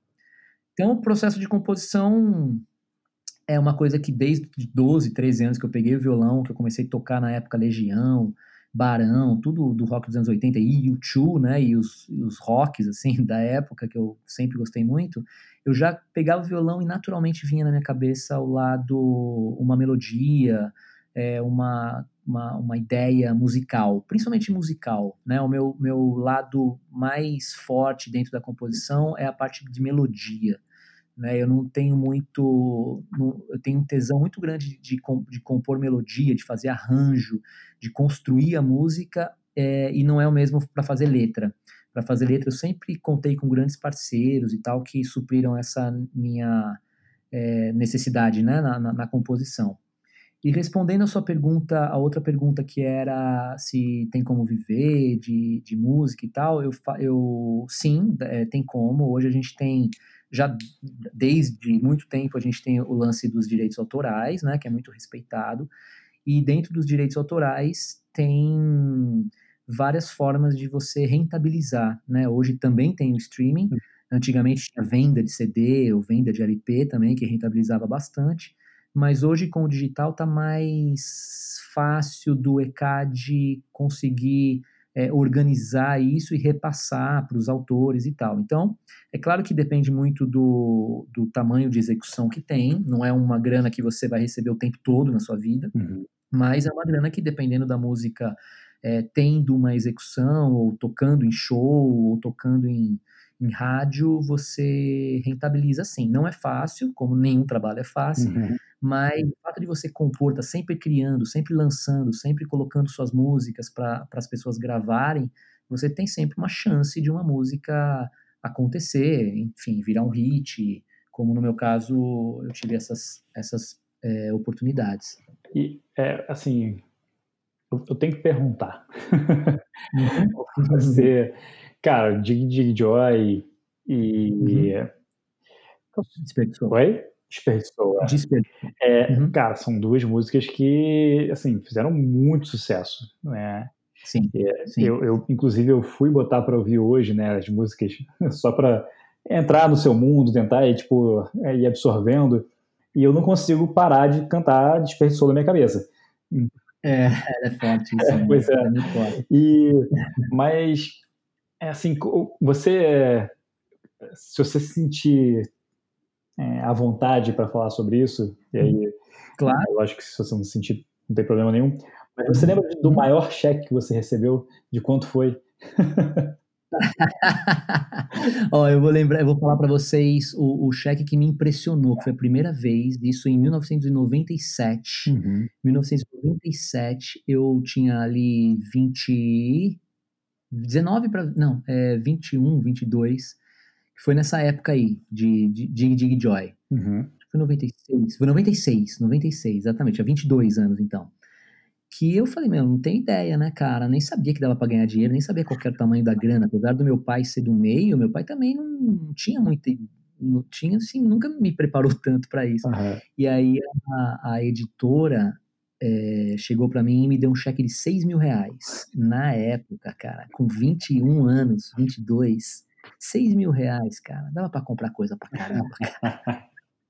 então, foi, e aquilo foi um adiantamento, né? Porque depois vai recebendo. Uma outra coisa que tem no, no meio da, da, dos compositores, né? Que hoje é mais difícil, mas antigamente era muito comum, eram as editoras é, darem, é, oferecerem um adiantamento para o compositor em troca de uma certa exclusividade, ou seja, é, eu todas as músicas que eu compunha, eu era por contrato obrigado a editar numa editora tal. Uhum. Em troca disso, a editora me dava um adiantamento, me dava uma grana adiantada na frente, e aí ia abatendo essa, esse, essa dívida, entre aspas, que eu tinha como adiantamento, ia abatendo em cima de direitos autorais. Então, essa grana era uma grana legal, assim, que você podia, dependendo do momento, dependendo do, do, mercado e tudo, você podia receber uma grana legal de adiantamento, só que não significava que você pagava aquilo com uma música. Uhum. Você pagava várias músicas e torcendo para executar pra caramba, porque quanto mais executava a música, mais rápido você pagava e podia pegar um outro adiantamento, entendeu? Entendi. E você, você recebe até hoje por essas músicas? Com certeza, né? Mas, mas Sim, sim, sim. Você recebe sempre, mas é, para a vida inteira, né? E o, o lance do, dos compositores, você faz uma obra, você edita essa música, você fica recebendo direitos autorais durante sua vida toda e mais 70 anos os herdeiros é, continuam recebendo. Depois ela vira domínio público. Ah, interessante. Então, é, então, uma vez que você fez a música, você editou, ela está ali dentro do seu banco de composições e depende, claro, de tanto que ela vai executar. Então eu tive a sorte agora e de privilégio também de Sandy Júnior voltar depois de 12 anos, fazer uma turnê gigantesca e tocar três das minhas quatro músicas que eles gravaram em estádios lotados, né? Então isso rentabilizou novamente, né? Eram músicas que estavam paradas ou rentabiliza muito pouco porque a banda, a, a dupla tinha parado e a execução, apesar de continuar, é muito pequena. Né? Então, como depende do, do da execução, é, você tem esses, essas ondas, né, que eu chamo, assim, você acerta uma música, emplacou uma música, aí você, porra, recebe uma grana, aí enquanto você não acerta de novo, cara, fica aquela marolinha e você, você não pode, é uma grana que você não pode depender dela. Uhum. Se você fizer, eu vou fazer uma dívida que eu vou ali durante 12 meses, eu vou pagar meu carro com essa grana, não, ferrou, vai chegar um mês que você vai falar, fudeu. Você lembra, tá bom, eu perguntei o maior, você lembra o menor? Cara, o menor acontece direto, porque assim, tem, tem, uma, tem um lance trimestral também na, na distribuição de direitos do ECAD. Você, você tem alguns meses, que é, por exemplo, abril, é, que é um mês bom. Então, abril, maio, junho, julho, aí agosto, setembro, outubro. Então, nesses meses intermediários, que não são os meses legais, é, geralmente você recebe um pouquinho, muito pouquinho. Uhum. Né? Então, não é uma coisa que todo mês você tem aquela grana e tal, entendeu? Uhum. Entendi. Legal, cara. E me fala então um pouco agora sobre o seu projeto atual, né, o Little Nation. Eu, que, eu ouvi bastante, inclusive. É. Você ouviu? Ah, que legal. Little Nation é uma paixão, cara, para mim, assim. Eu tenho um carinho enorme. E começou de uma forma muito na brincadeira. É, eu conheci uma, uma artista chamada Samili Joker, que é uma grande compositora, letrista, e que é, a gente começou a desenvolver um trabalho de composição. E na época ela nem desenvolvia o trabalho artístico dela, ela é, por, por formação, é professora de inglês, fez faculdade de letras, pós-graduação em inglês e tal, é apaixonada pela, pela área didática. E aí eu falei, cara, você topa a gente fazer um encontro uma vez por semana no estúdio para a gente compor umas músicas? E ela com a facilidade de fazer letra que me impressionou muito. E aí a gente começou a compor no estúdio. Então ela ia todo domingo, a gente fazia domingão. Domingo ela ia pro estúdio, a gente se encontrava lá e fazia música. E fazia música e fazia. De repente a gente fez uma música que se chama Just, Just Stay, e que foi a primeira música que eu falei, cara, agora ferrou. Tipo, me impactou, assim. Eu fiz aquela música, ela fez a letra, e na hora eu falei, cara, isso aqui é nosso, isso aqui não é de ninguém. Porque a ideia inicial era compor para eu usar nas minhas produções, ou eu passar para alguns artistas. Era um trabalho mais focado no trabalho de composição. E eu falei para ela, você topa, cara, fazer isso, fazer um desenvolver, eu tenho, eu conheço, sei como que faz, e a gente pode produzir, escolher quatro músicas, produzir. E ela topou. E a gente iniciou o projeto, isso em 2014. A gente lançou o nosso primeiro EP chamado Just Stay, é, logo no primeiro EP, a gente, essa música, Just Stay, a gente participou de um festival internacional lá dos Estados Unidos, de bandas independentes, né, que não tinham vínculo com gravadora, é, e a gente ficou em semifinalista, cara, com essa música, era um, era um lance de composição, assim, e a música entrou competindo com bandas do mundo inteiro cantando inglês, assim, então foi muito impressionante, E aí, em 2000, isso deu um impacto pra gente. A gente começou a fazer foto, começou a tocar, começou a fazer show, começou a crescer essa, essa paixão e ela também muito envolvida. No ano seguinte, a gente gravou um álbum que a gente lançou também, que tá no Spotify, chamado Hum, ou Um, né, H-U-M. Uhum. E já foi um álbum que a gente lançou de uma vez, né? Na época não tinha essa estratégia ainda de fazer essa ideia de lançar singles. E com esse álbum a gente fez muita coisa, cara. Até que surgiu a oportunidade de uma música que a gente encaixou na novela, numa novela chamada Sol Nascente, da Globo. E foi a primeira experiência minha, eu sempre sonhei em colocar uma música numa novela, sempre sonhei isso com a minha banda e com os meus outros projetos, era um sonho assim que eu não conseguia e depois de muito tempo eu consegui realizar isso. Isso foi 2016 para 2017. E essa música também a gente teve uma tem um videoclipe super bonito que a gente gravou lá na Chapada dos Veadeiros, que é um lugar que eu sou apaixonado, que eu tenho muitos amigos e que é um lugar que eu vou de tempos em tempos para me reenergizar, para me reconectar e tal. E a gente gravou um clipe maravilhoso dessa música lá. Até que depois de uns 3, 4 anos desenvolvendo esse projeto, a gente, eu e a, a minha esposa ficou grávida, eu comecei a precisar trabalhar pra caramba na, na, no estúdio, com produção musical. A Samili também, ela começou a questionar algumas coisas da, do conceito que eu estava desenvolvendo ali dentro.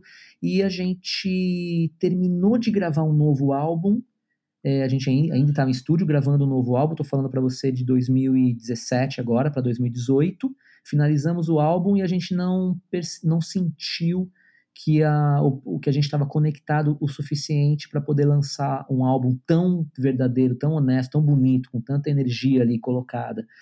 E a gente então preferiu dar um tempo. E aí passou quase três anos, cara, dessa história com esse álbum, dois é quase três anos. E de tempos em tempos eu visitava esse álbum, escutava e chorava. Falei, cara, esse álbum é muito bom, essas músicas são muito maravilhosas. E tentando reconectar com a Samili, mas por vários motivos a gente meio desconectado, né? Eu muito nesse, nessa função de, de pai, de esposa grávida, de casa, de tendo que bancar um monte de coisa, trabalhar pra caramba, me desconectei um pouquinho. E agora, olha que, que, que né, como as coisas são especiais, assim, depois quando a gente entende.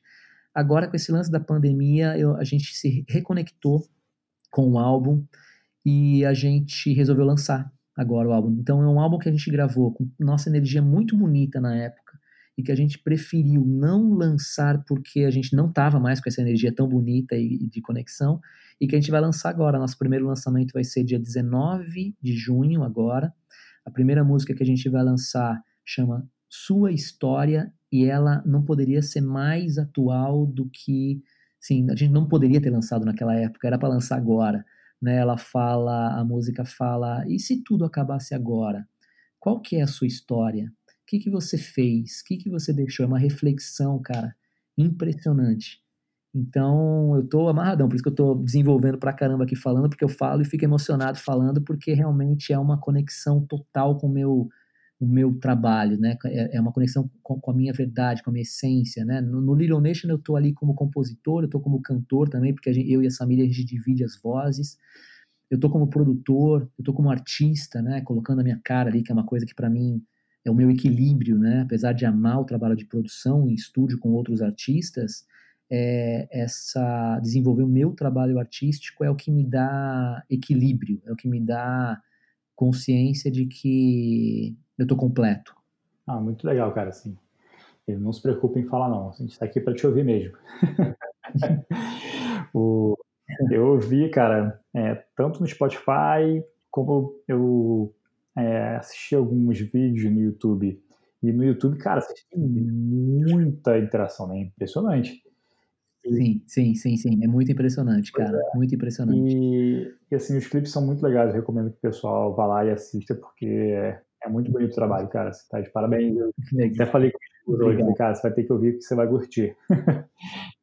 ah, legal, obrigado. A, a, minha esposa, ela, ela, acaba virando minha cobaia, né? Você já percebeu, porque eu vou ouvindo as coisas e, e, ela tem que ouvir junto comigo, não tem jeito. E aí, só que é, a gente tem um gosto parecido, então ela, vai, ela gosta, porque ela vai conhecendo coisas novas e tudo mais. Ah, que legal, que legal. É. Muito bom. Eu, eu, eu, eu, vi você falando num, num, outro episódio, acho que foi com o Saulo mesmo, que ela é fã também do Saudade, né, do trabalho do Saulo. Eu acho que o Little Nation e o Trabalho Saudade, apesar de ter muitas diferenças, mas eles habituam o mesmo lugar, habitam o mesmo lugar, assim, eles estão numa mesma dimensão, assim, de, de sentimentos, sabe, de músicas mais introspectivas. É. E esse processo, então, como você falou que ela gosta muito do Saudade, eu acho que ela vai curtir o Little Nation também. Depois você me fala. É, pode deixar. Te dou o feedback. é, cara, a gente está entrando aqui na, na segunda uhum. parte da, da, entrevista, que são perguntas que eu faço para todo mundo, tá? Eu vou tá. é, ajustando elas, vou acrescentando, tirando algumas ao longo dos episódios, mas são perguntas que eu faço para todo mundo, basicamente.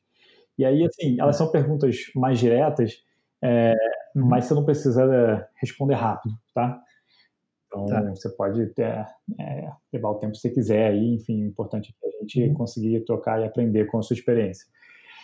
É, a primeira é a seguinte, é, já que a gente está. O nome do, do, podcast é Calma, né? Se você pudesse uhum. falar para o seu eu lá de 15, 10 anos atrás, ou qualquer época que você quiser voltar aí, né? É, uhum. O que, que você diria para ele ter mais calma? É, eu diria para. Eu, eu, eu gosto muito e falo. É, é fácil até essa pergunta porque eu falo isso para os artistas que eu trabalho, né? E como eu sou artista também, eu falo como se eu estivesse falando para mim mesmo. Então tem muita coisa que eu falo e escuto ao mesmo tempo e respondo, ah, né? Então eu acho que uma coisa muito importante é você entender que tudo é um processo né? E que não adianta você querer acelerar tudo, que é muito comum da, do, do, adolescente, do jovem, né? Tem uma artista que tem 18 anos que ela já acha que ela é velha porque ela está demorando para lançar uma música. Eu falo, cara, peraí, né? Então, respeitar o processo, né? Entender, se conhecer, desenvolver o seu trabalho exige um tempo. Hum. É uma maturação normal para a vida. Então, esse calma é exatamente nisso, ó, calma, respira, tá tudo bem, não tem problema que você tem 18, 20, 25, 30. Não tem problema. É sempre importante você entender que você está desenvolvendo o processo, né, desde que você realmente esteja caminhando. Sim. É, é, um, é passo a passo, né? Não tem jeito, cara. Tem que uhum, dar uhum. um passo de cada vez e, e é exatamente ter a, a, paciência de entender que o, o mundo tem o tempo dele, não é a gente que impõe, né? A gente tenta, a parte que nos cabe a gente tem que fazer, é lógico, mas o resto é entregar e falar, cara, quando der, deu. É isso aí, exatamente. É, e teria, tem alguma coisa que você teria mais pressa? Hoje você fala ou que eu falaria? Não, pra... lá atrás também. Lá atrás? Isso. É, eu acho que é, talvez eu, se, eu, se eu tivesse 15 anos hoje, eu acho que eu teria definido um pouco mais rápido é, o meu. entender, né? Eu teria entendido um pouco mais a, o lance da missão, cara. Que quando você entende a, a, o porquê que você tem esse tipo de dom, no meu caso, por exemplo, por que, que eu sei fazer música, por que, que eu tenho facilidade de conversar com as pessoas, me comunicar através da música, isso me daria mais conforto de entender que mesmo nos processos difíceis eu estou no caminho certo. Uhum. Né? E quando a gente tem 15 anos, a gente, né, nossa imaturidade, aquela até outra pergunta que você fez, é, em um determinado momento da minha vida, eu bloqueei o meu processo criativo porque eu estava com raiva de ter escolhido o caminho de ser músico. Uhum. Né, acreditando ou achando que aquilo era uma escolha minha consciente. E, mas não, assim, eu acho que então, quando a gente entende o que, que a gente realmente tem como característica, como facilidade, como dom e como missão, eu acho que a gente consegue passar por todos esses processos de uma forma mais tranquila. Então, eu acho que eu buscaria entender um pouco mais essa questão, o que é missão e o que é um gosto pessoal, ou o que é um hobby. Teria entendido melhor isso. Interessante. E você, você lembra quando que você conseguiu enxergar isso assim, conseguiu entender qual era a sua missão? Cara, foi na minha terapia quando eu tinha já meus trinta e poucos, cara. Caramba. Foi, é, não foi, é um processo que, pô, na minha terapia, eu lembro da a minha psicóloga falou assim para mim, é, você precisa, você tem, você é um artista, né, por natureza, isso aí todo mundo já é, é, é, tá nítido em tudo que você faz, e o artista ele tem muito dentro dele o lado criança, o lado infantil, E você, você não tem na sua formação, você não tem o lado adulto. Então agora é hora de você equilibrar. Então, para equilibrar, você vai ter que pegar essa criança e deixar ela de castigo um tempo. Você vai ter que pegar esse seu plano de ser músico, de ser artista, de viver da sua arte, e vai ter que colocar esse plano dentro da gaveta, trancar, mas guarda a chave no lugar que você sabe onde está. Porque daqui a pouco você vai precisar abrir essa gaveta. Então, nesse momento, cara, que eu percebi que. Porque eu fui pra terapia falando assim, cara, eu fiz a escolha errada. Agora o que, que eu faço? Fudeu. Preciso me redefinir profissionalmente. E ela falou assim: não, você não fez nada errado. Você não vai jogar 10, 15, 20 anos da sua experiência com tudo que você adquiriu no lixo para iniciar uma nova carreira. No quê? O que, que você ama mais do que isso que você fez até agora? Né? Qual é a prova de amor que você deu para seguir uma outra carreira? Uhum. Então, nesse momento foi quando realmente eu entendi o lance da missão. Interessante. E é, você fala, você falou já sobre terapia e quando a gente estava conversando também no WhatsApp, você falou sobre uhum. isso, né? É, uhum. Sobre você ter mergulhado muito nessa coisa da psicologia. É, como que isso foi importante para você? O que, que você estava buscando, né? Assim, além da parte da terapia, é, você, você pesquisou coisas por conta própria e por quê, né? Sim. Primeiro, eu estava buscando uma salvação mesmo, assim. Foi um desespero. Eu tinha. A minha primeira namorada era psicóloga, a minha irmã se formou em psicologia e eu tinha um preconceito. Eu era um cara muito cético, assim. Eu era um cara mais.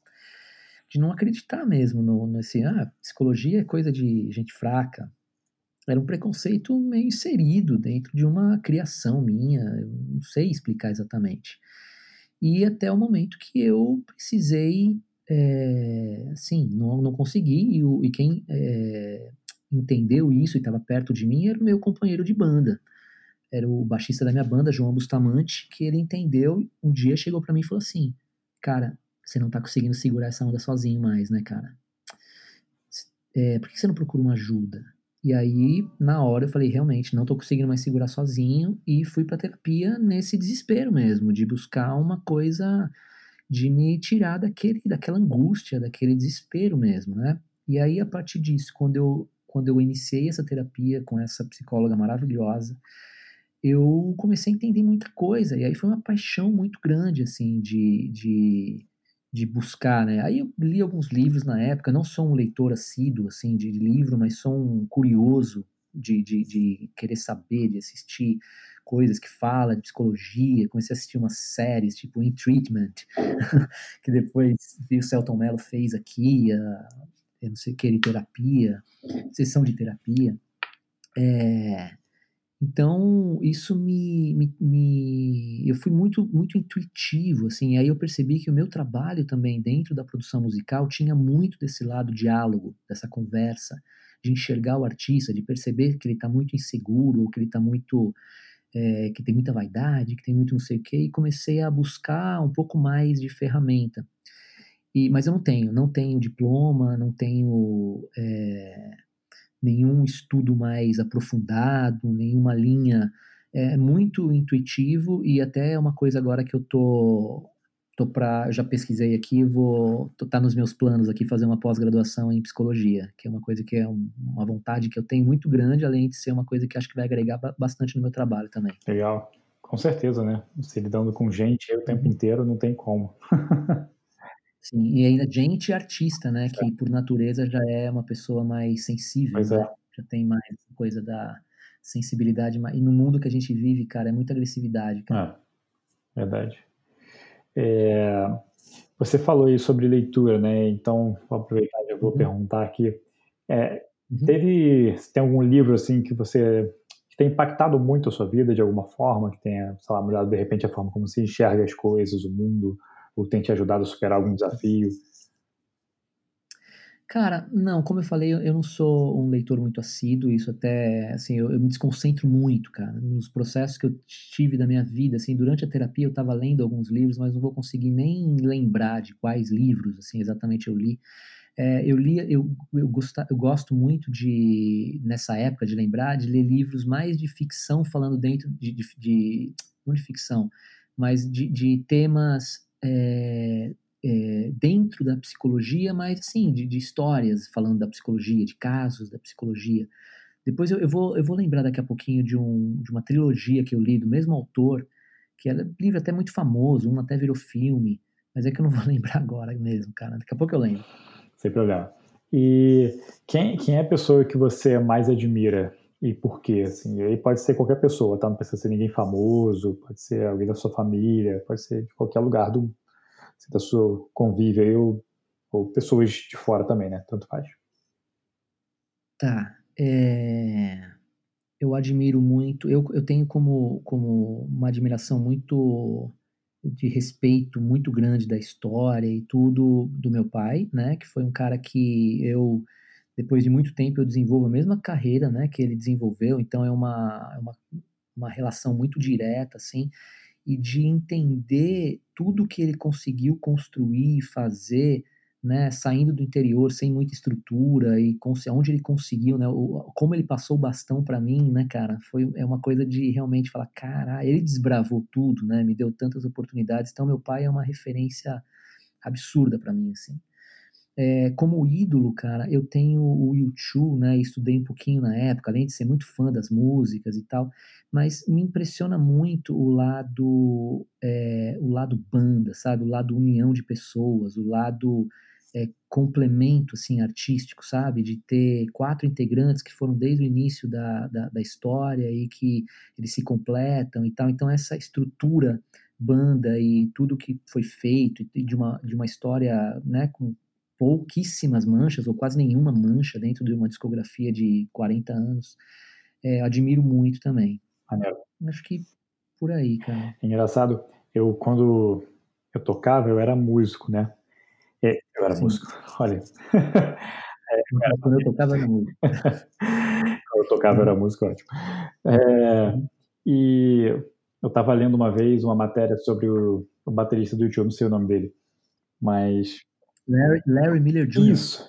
E aí ele falando, cara, achei tão incrível é, a forma como ele lidava com isso, que era o seguinte, é, perguntaram para ele como foi montar o, o YouTube, né, por que, que ele tinha resolvido ingressar uhum. no YouTube, e ele falou que é, ele tocava numa banda e que a banda queria fazer música cover, queria tocar música cover. E ele não tinha capacidade Sim. técnica para tocar as músicas que eles queriam. E aí ele resolveu montar a própria banda para poder tocar o que ele sabia. Olha que legal, olha que legal, olha que legal. É isso aí, é isso aí. Foi na escola. O YouTube começou muito cedo, cara. Os caras na escola com 17, 18 anos montaram a banda e já fizeram sucesso com, com 20 anos, já tinha Sunday Bloody Sunday, assim. Então é um negócio bizarro. Surreal. Né? Uma, é, surreal, surreal. Eu não imagino. Deve ser engraçado, né? Você ter, cara, sucesso tão novo, assim, porque sua vida se torna uma outra coisa. Né? Você, não, você não viveu o suficiente, eu acho, para para sei lá, ter um amadurecimento e depois falar assim, ah, beleza, agora eu sou famoso, tipo, eu consigo valorizar tudo que eu passei, sabe? É, que atropela algumas fases importantes, parece, né? É. É muito doido, é muito doido. É, é, sabe, você falou de livro aí, eu lembro de uma fase, cara, que eu tava viciado em ler livro de autobiografia, de, de biografia. Uhum. Então eu li na época do Slash, do Guns, é, comecei a ler várias, assim, cara. E, e, era muito engraçado, assim, porque aí é um mergulho numa história, né, cara, numa na vida, assim, do, de, de uma celebridade, de um cara importante. Então, muito legal também. É, eu sou viciado em biografia, cara, assim, é, é, sempre são os livros que eu termino mais rápido, sabe? Tipo, oh, é, eu fico tentando ler, assim, tipo, livros de negócio, porque ajuda, precisa, às vezes uhum. alguma coisa mais de filosofia, mas, assim, os livros que eu termino rápido e que eu não consigo parar são sempre de biografias.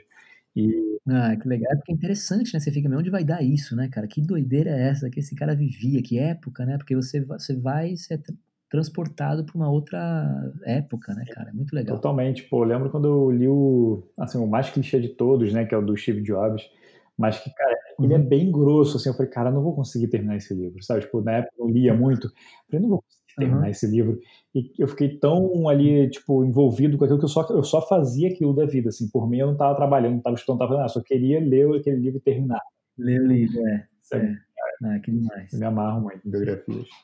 Uhum. É, qual é o qual foi o melhor conselho assim que você já recebeu? Você lembra de algum específico que tenha impactado muito, tenha te ajudado bastante? Eu, eu já perguntei isso no início, né? Você falou do, do seu pai. Sim, sim, sim. É, acho que esse, esse conselho é imbatível. Até porque eu, eu tive uma única experiência de ser produzido. Uhum. É, em uma fase da minha vida, eu, eu procurei um produtor, porque como eu tinha muita facilidade de criar e de produzir, tinha a estrutura do estúdio e tal, era o lance de ser produzido, eu nunca tinha vivido isso, né? E aí, num determinado momento, eu chamei um cara, que era um amigo meu, para me produzir. Hum para me produzir.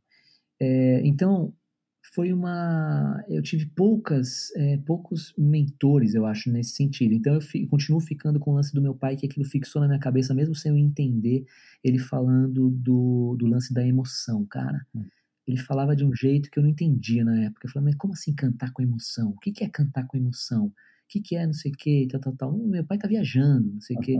E hoje, para mim, cara, é tão impressionante esse lado de você colocar emoção na música, porque é a única forma de você conseguir fazer com que ela tenha valor, cara, que, você, que ela consiga realmente fazer a função dela de chegar nas pessoas, que é emocionar. Né? A música você não pega na mão, você não toca, você não, não sente no sentido né, é, de, de, apalpar, de pegar, de enxergar. Você só sente, né? Você só sente, você não nem sabe de onde que vem aquela energia. Então é uma questão que para mim esse conselho faz com que eu consiga nas minhas músicas colocar vida e alma e, e trazer junto com os artistas também, buscar isso a todo momento, sabe? Desde o momento da criação até o momento da produção musical, você tá ali trabalhando com esse lado de brincar mesmo, de emoção, de jogar essa emoção para fora. Então, esse para mim é o conselho principal. Maravilha. É, você tem algum algum hackzinho, sabe? Tipo, alguma coisa que você aprendeu e que te ajudou bastante. Aí pode ser, não precisa ser uma coisa específica, pode de repente tipo uma rotina ou uma atividade que você colocou que te ajudou, sei lá, a ficar mais presente ou ser mais feliz, alguma coisa nesse sentido. Cara, é, tudo muda muito rápido, assim, eu acho, cara. Agora com essa experiência da paternidade, é um outro ambiente, né? Você já tem essa experiência duas vezes aí, mas você está tendo de novo, né? A experiência com o bebê, é, então, esse lance da rotina, cara, eu nunca consegui é, definir. Eu tenho, eu tenho um problema sério com esse lance assim, de, de, de, organização. Tem coisas que eu preciso fazer. Por exemplo, fazer exercício físico é uma coisa que me equilibra.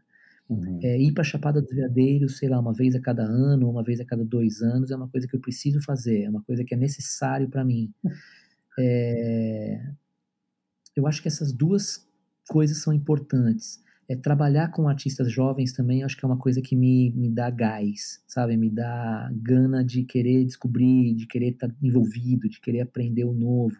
Então, acho que essas três questões me ajudam a equilibrar e entrar no meu dia é, de trabalho, né? Mesmo agora, nessa, nessa fase que a gente está vivendo tão doida, é, eu consegui trazer o meu estúdio para minha casa, né? Então eu estou conseguindo produzir online e conseguir ter essa troca com os artistas, mesmo que online, restrito com algumas questões de gravar em estúdio e tal, mas eu estou conseguindo fazer. Então eu acho que é isso, cara. O lance da, do, da academia, do exercício físico, tal, para mim é fundamental. Tipo, me, é, eu sou um outro cara quando eu estou fazendo. E se eu paro, fico um mês, dois, três meses parado, cara, puta, me desequilibra totalmente. É isso. E você tem algum filme ou documentário favorito? Algum filme documentário? Filme ou documentário? Ai, cara, eu devia ter preparado essas perguntas, né? É bom que eu, no instinto. É, é, não, não, não, não vou saber te falar agora, cara. Tranquilo, sem problema. É, é, mas daqui a pouco eu vou lembrar. Daqui a pouco eu vou lembrar. É, cara, é, essa pergunta aqui é a penúltima. Uhum. E ela é a mais difícil, tá? É... Que é o seguinte, se você pudesse colocar um outdoor, apesar de outdoor já estar tá meio né, demodê, assim, mas... um banner. Um banner. É, se você pudesse botar um, um banner no Instagram, essa, essa... É. se pudesse colocar um, um outdoor gigante, assim, para um lugar que muita gente passasse, sabe? Tipo, milhões de pessoas uhum. com uma mensagem. Tá. Pode ser uma frase, um parágrafo de algum texto que você gosta, alguma coisa assim, é, alguma filosofia de vida, sabe, que você tenha. Você, o que você colocaria?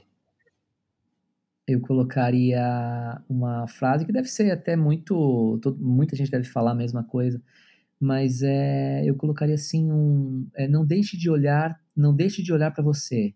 Ou, ou seja, não deixa de sentir você, não deixa de fazer esse mergulho interno. Numa frase, é, não esqueça, é, nunca esqueça de olhar para dentro Uhum.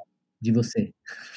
Talvez. Ah, legal. Não sei se a frase foi muito boa, mas acho que é isso a, a intenção. Não, e ninguém falou ainda, assim, nesse, né, com essas Não. palavras, assim, acaba que uma- alguma coisa, né, assim, encaixa com a outra, né, assim, de certa forma, mas, É, eu realmente, para mim, só, para minha vida só tem sentido quando a gente consegue entender quem a gente é, ou qual é a nossa missão, ou que a gente, aonde a gente vibra, uhum, qual que são os nossos lados positivos e negativos, né? Assim, O autoconhecimento é uma coisa muito enriquecedora, cara. uhum, com certeza, eu concordo 100%, eu acho que é, é, o, é, o, é o que faz as pessoas ruírem elas não se conhecerem, porque elas acabam, acabam seguindo caminhos que vão destruindo elas por dentro, né, cara, de alguma forma, assim. Sem dúvida, sem dúvida, sem dúvida. Eu, eu já passei por isso, você já passou por isso, já deu seu, seu depoimento aí, né? Uhum. E, e, assim, quanto mais. é, acho que quanto mais velho a gente vai ficando, acho que envelhecer tem essa vantagem, né? A gente aprende muito. E Uhum. é, é, para mim, o autoconhecimento é uma das coisas que mais tem, tem, tem, tem, sei lá, acho que gravitado aqui o, as coisas que eu estudo, porque que eu leio, Uhum. sobre tudo que eu leio, né? Por isso que eu estou voltando, inclusive, lá no, Uhum. no Seneca, essas coisas, porque Legal. quando você tem uma noção de quem você é, até onde você consegue ir, até onde você está disposto a ir, inclusive, sabe, quanto você quer, né, que é a pergunta que você faz, é, Uhum. Você consegue dosar a sua vida, né? Então você vai saber até, Sim. até quanto você quer estar disposto a tipo se enfiar de cabeça no trabalho ou se você não é desse, tipo de pessoa e tudo bem, sabe? É, as pessoas elas ficam muito presas a frases de efeito e influenciadores. é, São duas coisas que podem te ajudar, mas podem te destruir também. Exato, Porque exato. se você, se você achar que tudo que a pessoa faz você tem que fazer também, ou que tudo que ela coloca ali é a realidade, você acaba Uhum. indo para um lado que é meio destrutivo. E aí, se você pegar só a parte que é boa, só a inspiração, sabe? Tipo, cara, se essa pessoa conseguiu fazer isso, de repente eu também consigo. É, Uhum. E é isso, você tem que se conhecer para saber, ah, beleza, eu consigo, mas eu quero, eu estou disposto. E se não tiver, tudo bem também, vai seguir um outro caminho. Aí cada um segue o seu. É, é exatamente isso. É exa- exatamente. Exatamente. Perfeito. Eu estava tentando lembrar aqui do dos livros, cara, que para te falar de, de um, de um autor que eu li uma trilogia, assim, um atrás do outro, cara, que falava, misturava filosofia com psicologia, mas ele colocava dentro de um ambiente é, do, do, do psicólogo, do, do filósofo da época, e ele criava uma história pô, maravilhosa, assim, aqueles Puta, foi um best-seller gigante, assim, mas enfim, não consegui achar. Ah, pra- É, e eu lembro, assim, porque eu não sou um cara que também. Eu, eu- meu, eu tô o tempo todo com violão na mão, tô o tempo todo meio que em estúdio, trabalho, criando, assim, então. é, mas como hobby, eu assisti, tem uma série que. É uma série que me pegou muito, assim, que é a Breaking Bad. Mas é, eu tô falando por um lado mais de diversão, um lado mais de. Né, um lado de. de, de- era um, um, um lado de hobby mesmo, de, de, de curtição. Mas só como você falou para citar algum, eu citaria esse como sendo uma série que me impactou, assim, que eu ficava viciado e querendo ver até o final e tal. E que também, no final das contas, tem todo um trabalho emocional ali, na, na condução do que foi feito, da, da, da forma. Então, me interessa muito essa coisa de como que as pessoas se relacionam, sabe? Como que é a cabeça do, do, do, do- da, das pessoas, né? Como que as pessoas pensam e tal. Então, me, me intriga essa, esse, esse tipo de, de questão, sabe? É, é. Não, Breaking Bad é sensacional, né? Ao concurso. Sensacional. Cara, eu não sou viciado em série, mas essa série eu falava, caraca, meu, eu não parava de ver, ficava que nem um. E aí eu ficava me culpando, né? Falei, puta, eu tô viciado em série e não tô fazendo música, cara. Aí você perde o equilíbrio, né? Pô, eu tô perdendo tempo, caralho. É, isso é, isso é engraçado. Eu, eu, É louco. eu falei isso outro dia com um amigo meu que parece que a vida, na verdade, assim, o equilíbrio é você estar ok em saber que nunca vai estar equilibrado. Exato, exatamente, exatamente. Não vai estar, tá, você vai estar sempre pendendo para um lado. E, e teve engraçado, eu, eu entrevistei um, uma pessoa aqui para o podcast também, que é o Gustavo uhum. Mota. E ele falou uma coisa Sim. que eu achei tão interessante, cara, que ele falou assim: é, eu não quero a minha vida equilibrada, porque equilíbrio significa que, né, se você for parar para olhar para uma balança, que tem um monte de coisa do lado uhum. e um monte de coisa boa do outro. Ele falou: não, eu só quero coisa boa, quero minha vida desequilibrada para coisas boas. Caraca. Mas ele só vai conseguir ter essa referência do que é bom se ele tem o lado ruim, cara. Senão ele não sabe. Se ele tá imerso num monte de coisa boa, ele não, não consegue nem curtir muito, cara. É verdade. não, mas, é, mas é verdade. Até porque, assim, uma coisa que talvez. Se você tá só voltado, ele só é, é imerso em coisas boas, talvez você é. vai perder a referência e vai uma coisa do do problema do rico do problema do pobre, né? Assim, que Exato. a pessoa fala assim, ah, mas o, aquele rio, aquele, aquela pessoa não tem do que reclamar. Tipo, não, tem, né? Só que pô, o cara nunca viveu um problema mais sério do que aquilo. Para ele, aquilo ali é o final da vida. Exato, exatamente, cara. É, isso aí isso é só ponto de, de referência. Todo mundo tem, todo mundo tem esse, esse, essa busca do equilíbrio, na verdade, é um grande desafio, cara, da gente conseguir entender que o lado ruim faz parte do lado bom, o lado bom faz parte do lado ruim. Acho que a gente só consegue entender isso buscando e surfando nesse lugar. Tem hora que a gente vai mergulhar no, só no lado ruim, você vai falar, puta, minha vida só tem lado ruim, e tem hora que a gente vai mergulhar só no lado bom. Então, essa busca do equilíbrio é uma forma que eu penso de você conseguir entender os dois lados e saber lidar com, com isso que é humano. Vai ter um momento que você vai estar mal e um momento que você vai estar eufórico. Nenhum dos dois é legal, cara. Verdade. Muito bom, cara. E para terminar, eu queria é, que você falasse onde as pessoas podem te encontrar, né? Assim, qual é o melhor lugar para elas te encontrarem, onde você recomenda?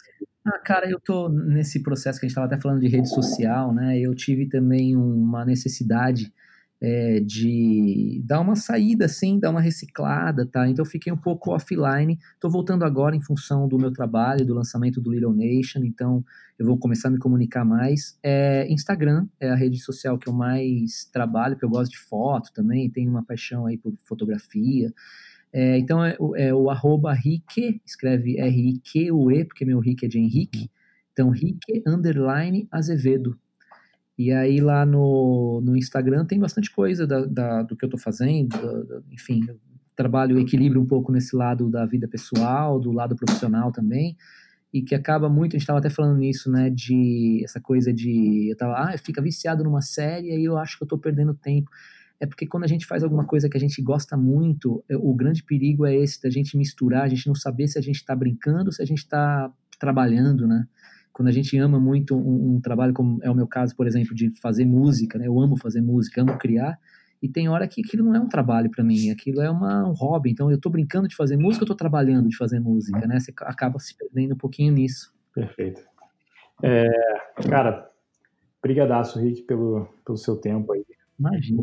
Eu que agradeço, cara. Tá papo descontraído, legal pra caramba. Eu já escutei aqui, eu tava é, me preparando um pouquinho e escutei duas do, dois episódios, cara, e fiquei de cara, assim, é um conteúdo realmente maravilhoso, já tô seguindo e, cara, é sensacional, acho que vale a pena aí o conteúdo e que com cada, com cada entrevistado acho que você acaba trazendo é, elementos, né, de opiniões e de experiências de vida enriquecedoras, né, cara? Então, parabéns para você aí pela iniciativa, pelo podcast e muito sucesso aí para você e calma. Obrigado, cara. Assim, é, o, o, objetivo total do podcast é aprender com os outros. Então, assim, é, cada, é isso, cada convidado traz uma visão completamente diferente e você contribuiu bastante hoje, cara. Com certeza vai ser muito rico para todo mundo que ouvir. Obrigadão. Oh, fico feliz, fico feliz mesmo, de verdade. Eu que agradeço, obrigado, tamo junto. E se der como, né? Se der tempo de antes de você ir para Portugal, a gente se conhecer pessoalmente aqui em São Paulo, vai ser um prazer, cara. Se não der, qualquer dia a gente se encontra. Maravilha, fechado. Um abraço, cara. Grande abraço, valeu.